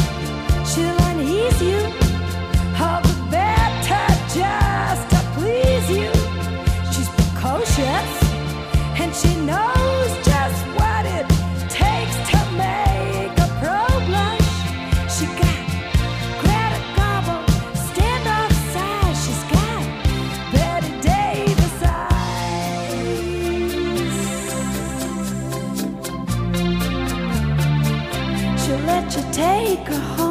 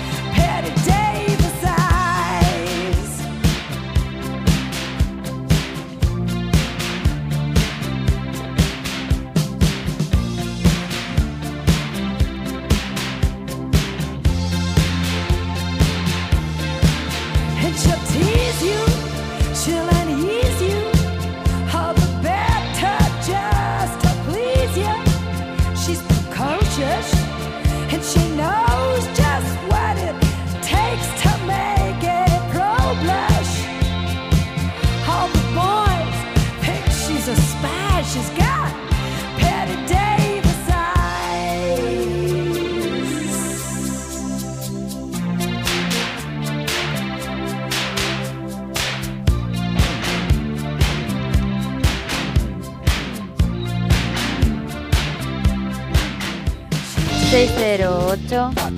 ...354... ...383... WhatsApp...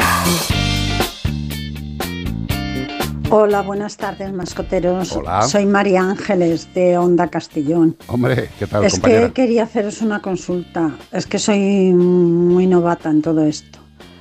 El perro que adoptó mi hijo Joaquín no se subía a las camas ni a los sillones, se quedaba en su camita y, vamos, en ese sentido se portaba muy bien.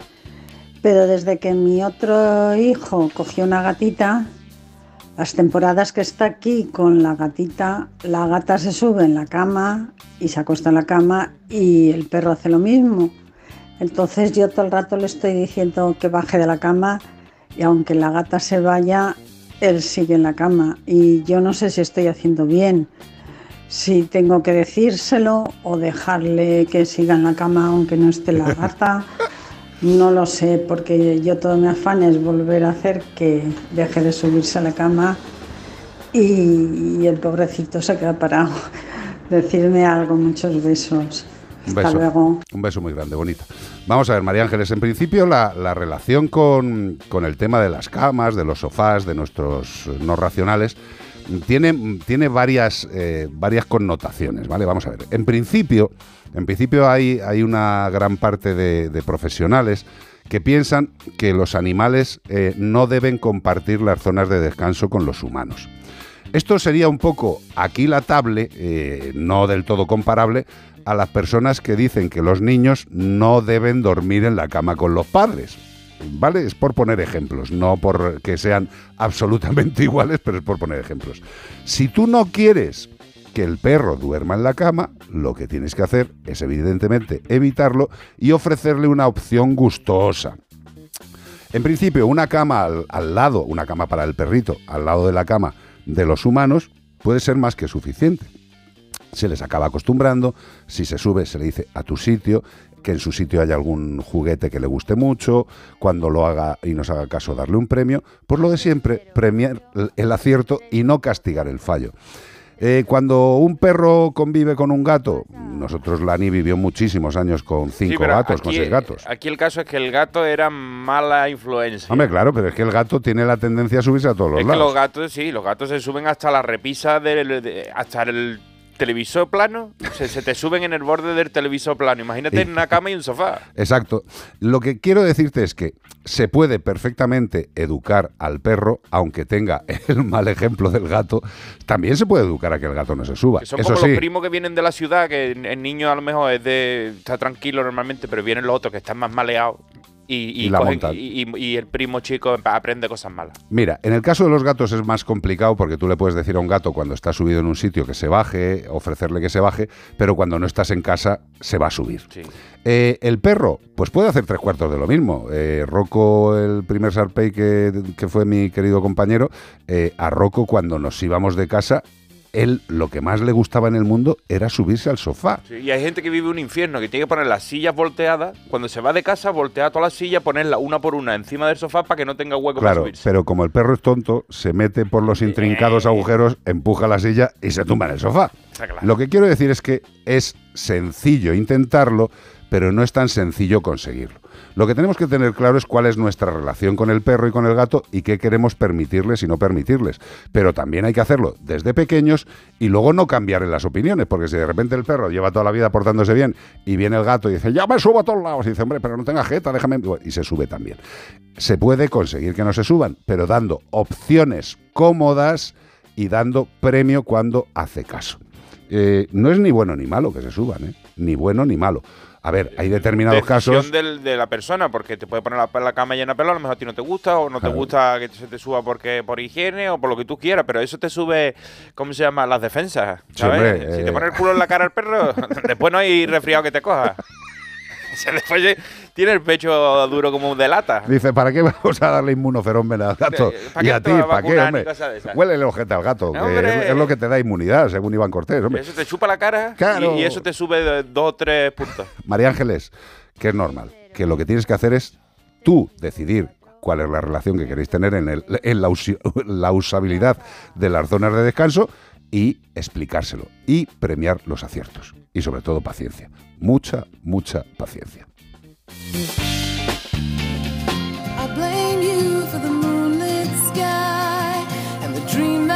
Ahora sí es el Lipping Satellite. Correcto. Ahora sí, ¿no? Sí. Esta es mi Narcier. Tasmin Archer.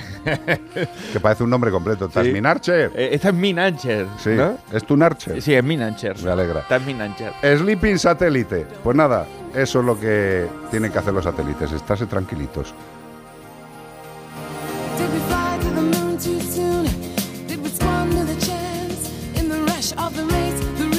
Chase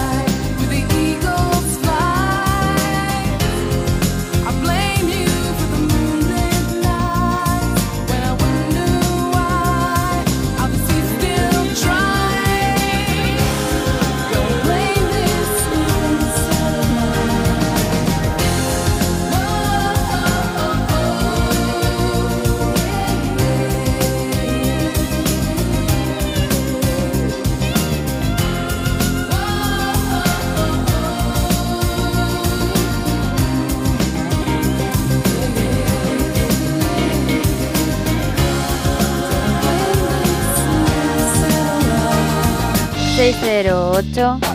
...354... ...383... WhatsApp... Hola, gran familia. Hola. Aquí Mario, el camionero ¿Qué pasa, tío? de Tomilloso.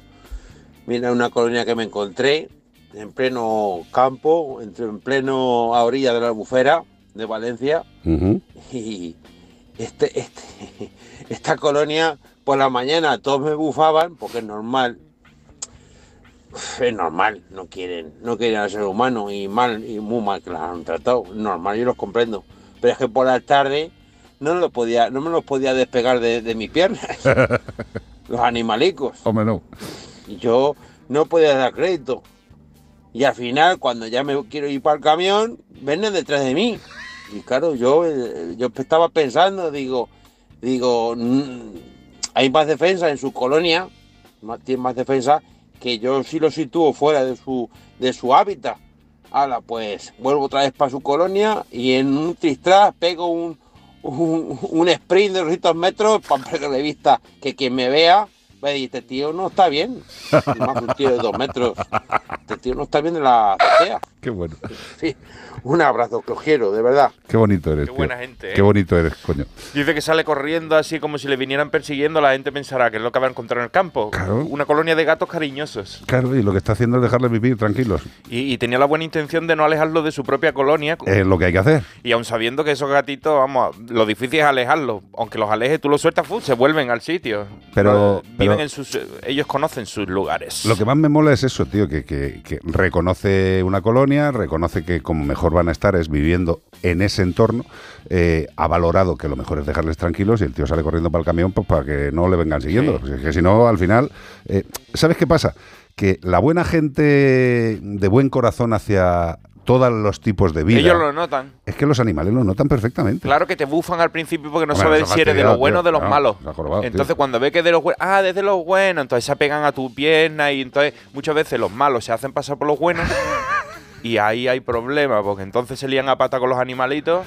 Ay, Dios mío. Ahí hay que saber no acercarse mucho para que no se acostumbren a los seres humanos, dejarlos en paz y que vivan su vida, ya que no son domésticos, por lo menos que vivan en colonia pues a su manera. Totalmente. Y nada, ya sabéis que hay gente que piensa que los gatos son lo peor de la, Que hay que de la humanidad y que son un daño tremendo para la biodiversidad.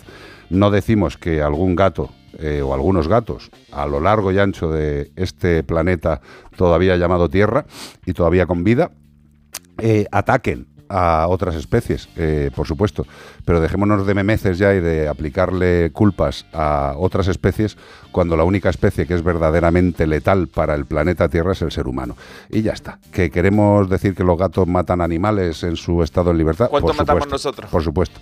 Que los urogallos también matan animales, por supuesto. ¿Cuántos animales habrán extinguido los gatos y nosotros? No. En comparación, ¿cuál, cuál irá ganando? Yo creo, creo, pero me, me arriesgo, ¿eh? Yo creo que ha matado más el ser humano. Está entre los gatos, nosotros y un meteorito. Exacto. No también. sabemos cuál ha sido de los tres el más, el más Y peligroso. luego también puede ser los Fraggle Rock.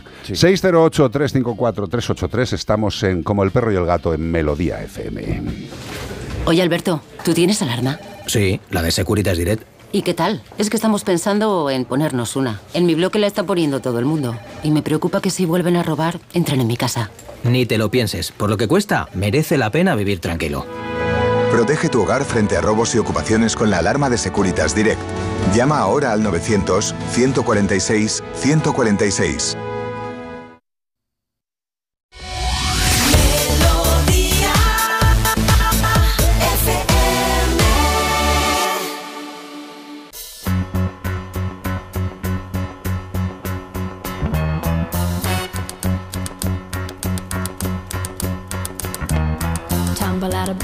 Stumble to the kitchen. Pour myself a cup of ambition and yawn and stretch and try to come to life. Jump in the shower and the blood starts pumping. Out on the streets, the traffic starts jumping with folks like me on the job from nine to five. Working nine to five. What a way to make a living. Barely getting by. It's all taking and no giving. They just use your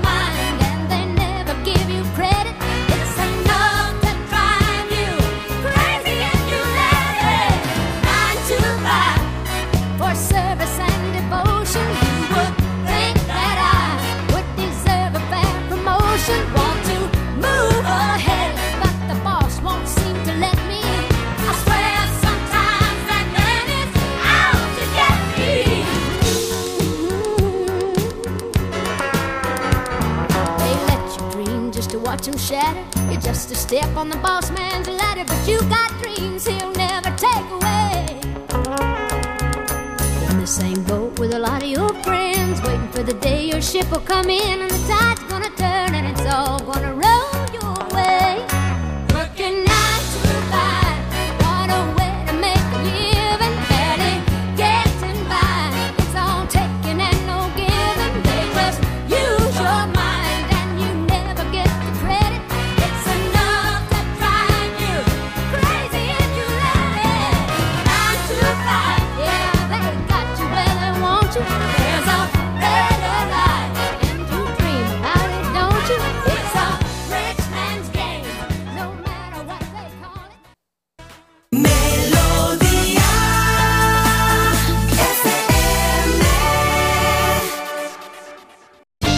608 354 383 WhatsApp. Hola, soy Carmina, de aquí de Valtorres. Con respecto a lo que estabas comentando, me he quedado de piedra, porque si hay algunos veterinarios que, que ya les faltaba poco para eutanasiar, ahora ya es el no va más. Esto, sinceramente, veo una puerta abierta a que todo aquel animal que, que hay alguna mínima duda de, de- de algo, de comportamiento y tal, se les mata sin darles una segunda oportunidad, sin darles nada.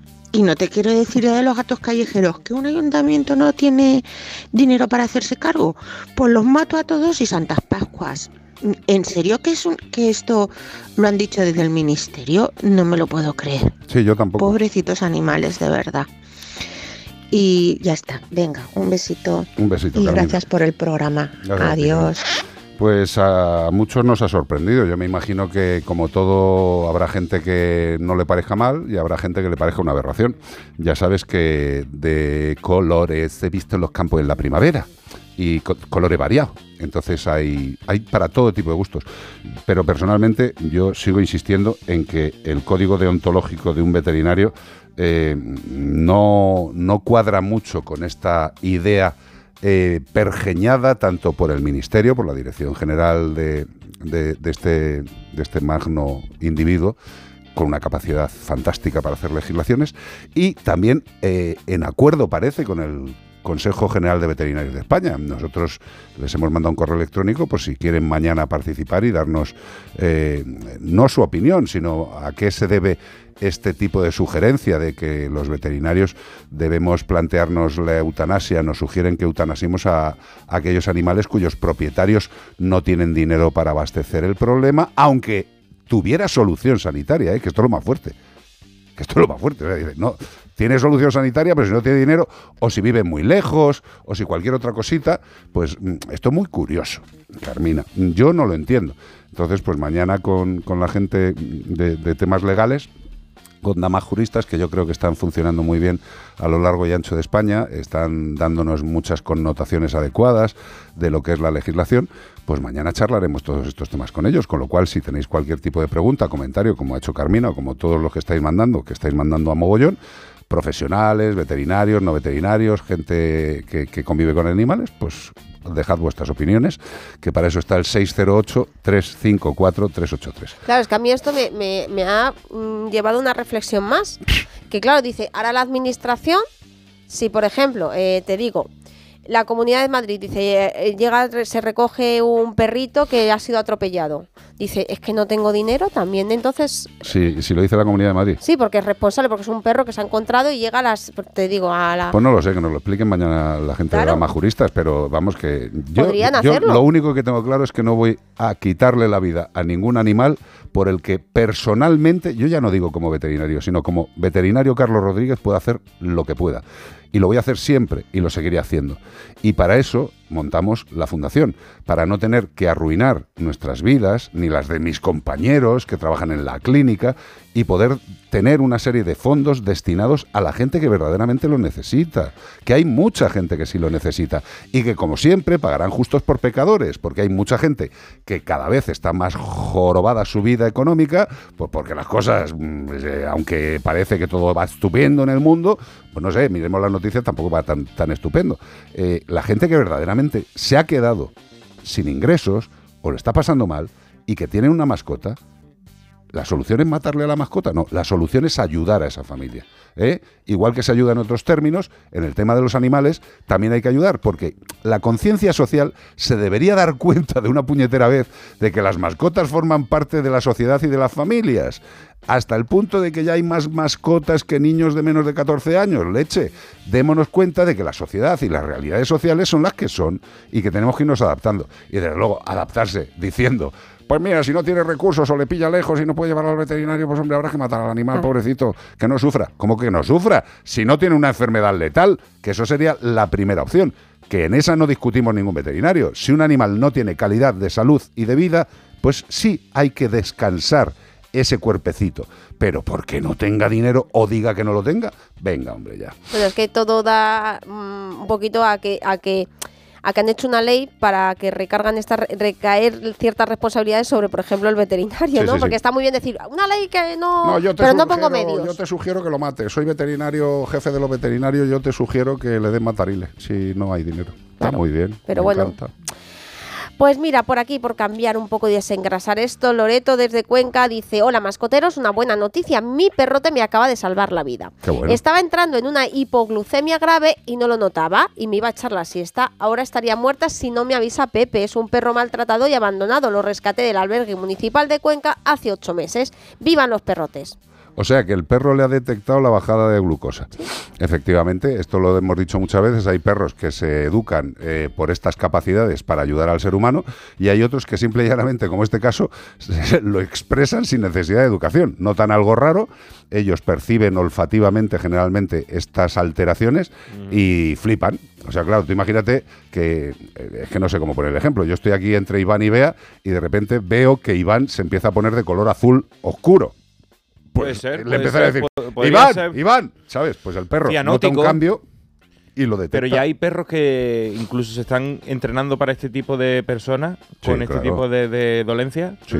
y son perros profesionalmente dedicados a descubrir o a identificar rápidamente estas bajadas de azúcar mortales. Eh, Pero escucha, igual si son profesionales no están protegidos por la Pues ley. seguramente no. Y ojo, es más, eh, dentro, siempre hablamos de esa curva de Gauss, dentro de esa curva de Gauss de la protección animal, hay gente dentro de la protección animal que considera que, que esto es un maltrato porque tienes al animal trabajando. O sea, un de- perro detector de hipoglucemia, un perro de terapia o un perro... El otro día vi un caimán De un caimán de, de soporte emocional. Un caimán. Un caimán y no se lo dejaban subir al avión y decía, es que es un animal... Y era cierto, ¿eh? Y era cierto. Era cierto. Era un animal que él lo- eh, eh, para él era su animal que le hacía sentir emocionalmente seguro. Hombre, también entiendo que los del avión dijeran, "Ay, no puede ir en bodega. Claro, no podemos meterlo en un, en un ¿Sabes? transportín, Que- por favor. Entiendo el miedo. Entiendo Eh, el miedo. pedazo de entiendo el miedo. Eh, No es lo mismo tener un chihuahua de o un perrito maravilloso mm, de, de marca blanca que tener un, caimán. Qué maravilla. Dime. Otra consultita por aquí dice, hola a todos, tenemos una perra que nos está creando problemas para salir con ella porque con la hembra, las, con, las, con las hembras, las conozca o no, da igual si son grandes o pequeñas, le, da- le da por lanzarse a ellas y gruñirlas y atacarlas. Dice, no sé si será la palabra más adecuada lo de atacarla. Eh, ella es una perra muy dulce y buena con todo el mundo, pero incluso si alguien tiene a su perrita en brazos, ella está un rato tranquila y de repente se lanza por ella. Es una perra que la cogimos abandonada y con muchos traumas, pero se ha criado perfecta en, en casa. Ahora tiene 5 o 6 años. Queremos corregirle esto y no sabemos cómo actuar con ella. Nos está ocasionando muchos problemas con los vecinos, porque aquí todos los vecinos tienen perro. Inmediatamente a un veterinario o veterinaria especializada en comportamiento, en etología. Es fundamental. ¿Por qué? Bueno, pues eh, en principio parece que todo va bien, eh, que el animal, que la perrita se comporta estupendamente, menos cuando detecta a otras hembras. ¿Por qué sucede esto? Pues hay muchísimas causas, eh, pero es que lo tiene que diagnosticar un profesional especializado en etología tiene que acudir a la familia, ver cómo se comporta la perra en casa, ver cómo se comporta en la calle, qué tipo de actitud tiene cuando ve a esas otras hembras, si es más una, eh, una agresión abierta o es un tema de claro, o es un tema de miedo o es una defensa de territorialidad o de propiedad del, del- del ser humano. Es que hay muchas El variantes. otro día vi yo una situación de una, dos madres saludándose entre sí, una Humanas. lleva humanas, dos madres humanas, una lleva un perrito y la otra lleva un bebé tan pequeño que hay que darle la mano porque está aprendiendo a dar sus primeros pasos. Entonces, la madre del bebé quiere que toque al perrito. Por pero- narices. Por narices. Pero- y el bebé va con la manita, ay, ay, ay, pero el perrito está asustado y se mete detrás y ladra y ladra detrás de la dueña. Pero le- quieren forzar la situación para que la niña tenga la situación de tocar al perrito. Pues ahí hay dos imbéciles ¿Un humanos, peligro? dos imbéciles humanos, eh, mamá, mamá B, que podría ser papá A, papá B, me da igual, eh, y luego están dos pobres desgraciados, uno con riesgo de daño, que es la criatura, Que tenía y la, otro la- carita a la altura del perrito, Claro. porque no, no era un, no era un perrazo, era un perrito, pero era mm, proporcionalmente le puede hacer daño si le Claro, muerde. Y luego el cuarto en discordia, que es el perro, que eh, es el que más agobiado está Que y no el que entiende hace nada. algo inadecuado para el humano es el que se va a llevar la bronca. Sí. Vamos a ver. Que no hay que forzar a nadie a que toque a ningún perro. Vamos a ver, y si alguien le... Nosotros, ¿cuántas veces vamos por la calle o por un centro comercial y nos encontramos un perrucho ahí maravilloso, tío? Y nosotros, que somos del sector, vemos al perro desde lejos, desde lejos, y si queremos acercarnos decimos... eh, en voz alta, qué bonito es el perro. Y pues ya reclamas la, la- la mirada del humano, y le dices, oye, qué cosa más bonita de animal, ¿puedo acercarme? Puedo acercarme, ya no te digo puedo tocarle. O sea, es que estoy invadiendo el terreno del perro, que en muchos casos los perros que están súper socializados les da igual que te acerques, que le toques, que le saltes encima, pero hay perros que no tienen esa seguridad en su entorno y si te acercas sin avisar, pues puede pegarte un talegazo. Es curioso que Pues es como a mí se me acerca Sí. un, un señor de 2 metros 15 pegando saltos ahí ¡eh! Y viene con los brazos abiertos, porque me, que me- asusto. Justo al contrario, nosotros que somos eh, amantes de los animales, nos alejamos de cualquier animal para respetar el espacio Claro. de ese animal, que nos encantaría, porque más que a nosotros nos gusta, hay otra gente Hombre. que ni le gusta el perro, pero a nosotros nos encantaría acariciarlo, darle ahí, uy, uy, uy, uy, uy. pero no se, pero no se puede, porque no lo conoces, no es desde tu familia, eso es como si vas tocando ahí a la gente, dándole Claro. caricia en la calle, ay, qué bonito. Ve- ves un niño por la calle Le que es buenísimo besito. de la mano de su padre y te acercas, ¡ay, qué tal, bonito! Pues, pero, hombre, no, tío. Que no es la comparativa del racional con el no racional, pero forma parte de la familia y pensemos que los perros tienen reacciones diversas según sus individualidades y su educación. O sea que la variabilidad es amplísima. Y que no hay que forzar efectivamente a ningún niño ni a nadie a, a tocar un perro, igual que no hay que provoca- forzar al perro a ser acariciado si no quiere ser acariciado. Correcto. Y otro, otro apunte que es muy importante. No hay que forzar a un niño a darle ningún beso a ningún familiar.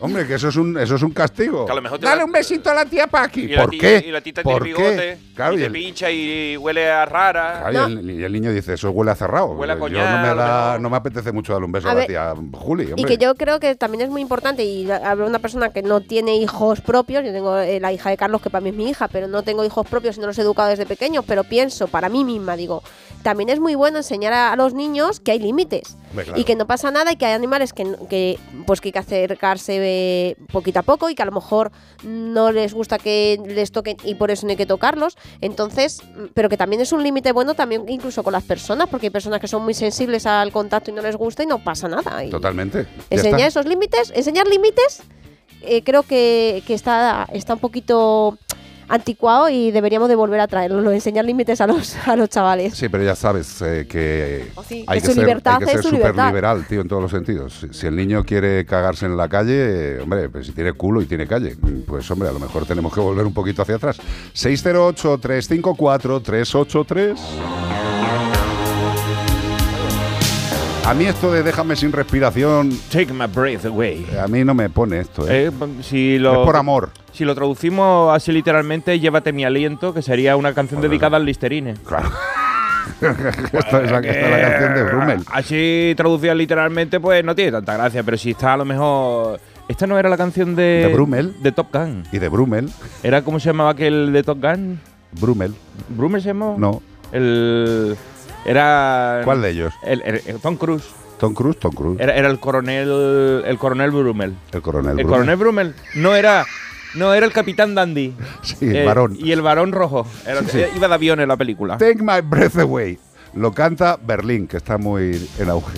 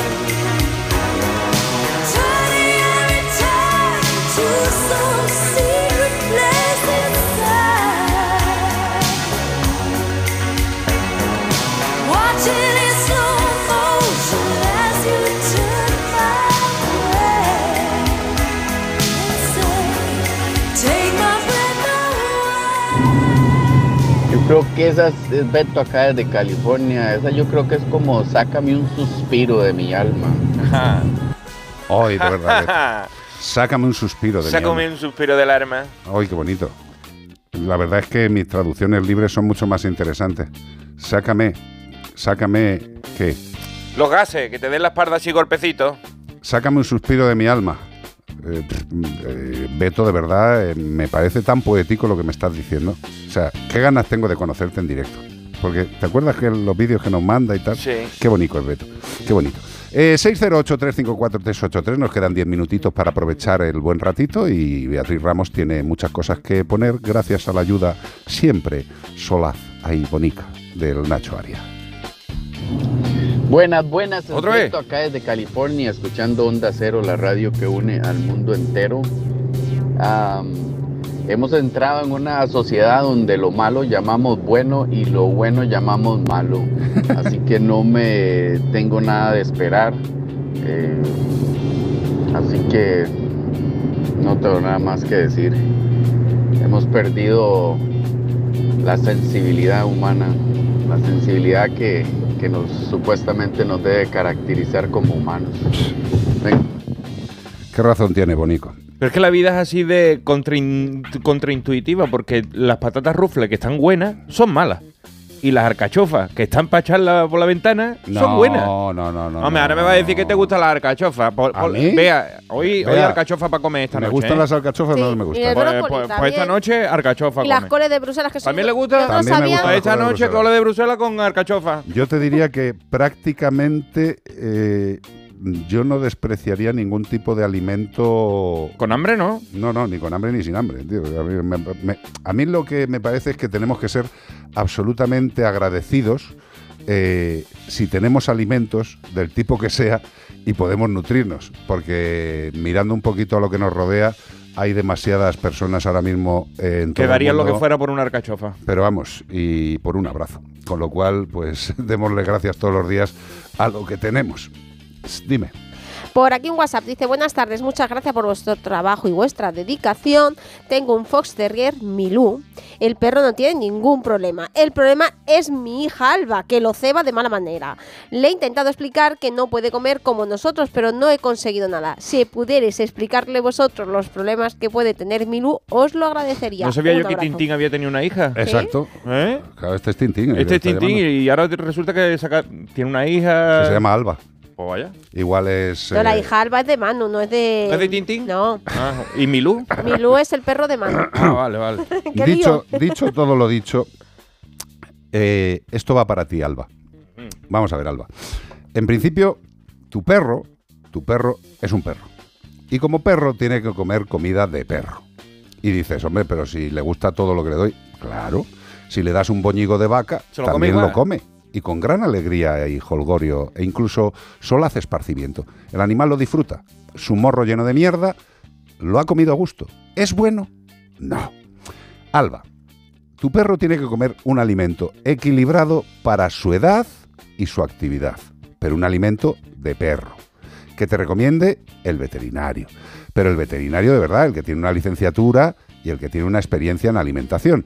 No cualquier gañán barra gañana que salga en las redes sociales diciendo chorradas sobre alimentación sin tener prácticamente titulación alguna y sin saber hacer la O con un canuto, que es fácil, ¿eh? Tú apoyas el canuto y haces la O. Bueno, pues esta gente se inventa cosas. Las redes sociales son tremendamente peligrosas y nos justifican a veces temas como que se le puede dar cositas de casa. Alba, eh, una alimentación inadecuada barra excesiva lo que está poniendo es en riesgo la salud de tu querido Milú. Y aunque tú le veas así como muy jovial, gordete, ay, cómo le gusta lo que le doy, lo que estás haciendo es ayudarle a enfermar. Y esto es algo que muchos veterinarios decimos todos los días en la clínica, que la alimentación es importante, que hay que controlarla, que no hay que dar picoteos excesivos. Es más, y lo hemos repetido muchas veces, el premio a un perro no debe pasar el 10% del peso de la dieta diaria. Es decir, si tu perro, por ejemplo, come 100 gramos de pienso al día, los premios no deberían pasar de 10 gramos al día. 10 gramos. ¿Tú pesas 10 gramos? ¿A que no? Bueno, pues seamos conscientes y luego lo que sí que os decimos es que mientras no sepáis que hace daño, por lo menos no estáis actuando con maldad.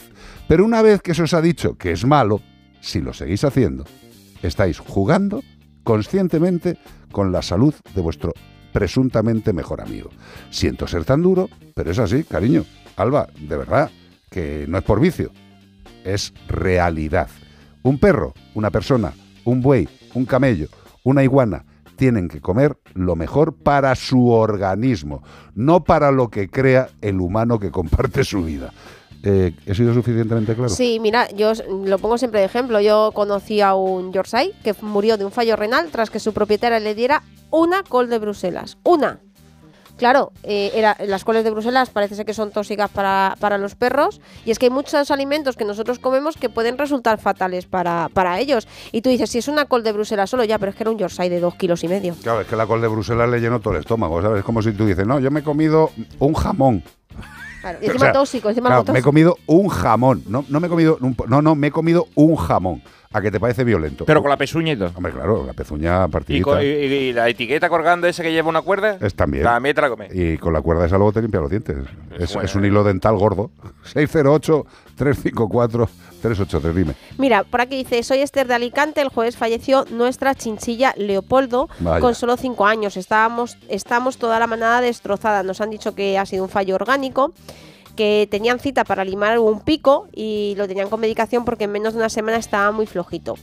Dice que lo único a lo que se aferra es que murió con, con Leopoldo en brazos y bueno, que Leopoldo murió en los brazos de su familia y no solo en la clínica, sí, eh, que ya no pudieron hacer más por él. Nunca dejaría que ninguno de mis peludos se marchara sin su papá y su mamá. Y es que claro, es que tú dices una chinchilla, es que da igual el sentimiento. Pero qué, pero qué narices. O sea, además, eh, es que las chinchillas, eh, igual que todos los seres Mira vivos. qué mona era Leopoldo. La chinchilla, oye, el Leopoldo, por Dios, qué bonito es, qué bonito era. Vamos a ver. Evidentemente una chinchilla es un ser adorable. Lo- lo- los que tenemos la suerte de interaccionar con muchos tipos de animales, eh, la chinchilla son seres adorables. Adorables hasta el punto de que desgraciadamente, ¿sabéis cuántas chinchillas tienen que morir de media para hacer un abrigo de chinchilla? 500. Mola, ¿eh? Dice, ¿qué super abrigo de chinchilla lleva esa persona? Bueno, pues que sepáis que un abrigo de chinchilla super mono tiene el cadáver de 500 animales encima. Qué bonito, ¿verdad? Desde aquí todo nuestro cariño y desde luego que el dolor por cualquier ser vivo está abierto. Y lo único que demuestra cuando duele es que se quiere. Fácil. Bueno, pues hasta aquí, como el perro y el gato. Pero mañana domingo habrá más, gracias a Menforsan. Productos naturales de cosmética e higiene para el cuidado de las mascotas. Gracias, Nacho Arias. Un placer volver a verte, hermano. Gracias, Beatriz Ramos. Nada. Gracias, Cortés. Gracias, Rodríguez. No seáis malos. Eh, quedaros escuchando Onda Cero hasta mañana que volvemos. Y Melodía FM. ¿Mm? También, si te apetece, para ti. Para ti. Esta canción es Bad de Michael Jackson. Ya sabéis que si queréis echarnos una manica con el programa de tele que estrenaremos el último viernes de este mes de octubre, podéis mandarnos vídeos de no más de 30 segundos diciendo, hola, soy Felipe, mira, este es mi perro Cookie, o cualquier gracia, que ya vamos grabando unas cuantas. Gracias a todos los que nos habéis mandado. Han mandado perros roncando, perro bañándose, perro en el agua, perro en la nieve, Y perro... este, y este que se frota ahí en el césped artificial, y- y que parece ese? que no tiene un mañana. el Y tío. los gatos también han mandado unos montón. Pues eso, como el perro y el gato, arroba a3media.com para las cositas de la tele Y tu perro en la tele, y tu gato en la tele, y tú también. y tu familia. Qué bonito. Hasta mañana, bonitos y bonitas. Adiós.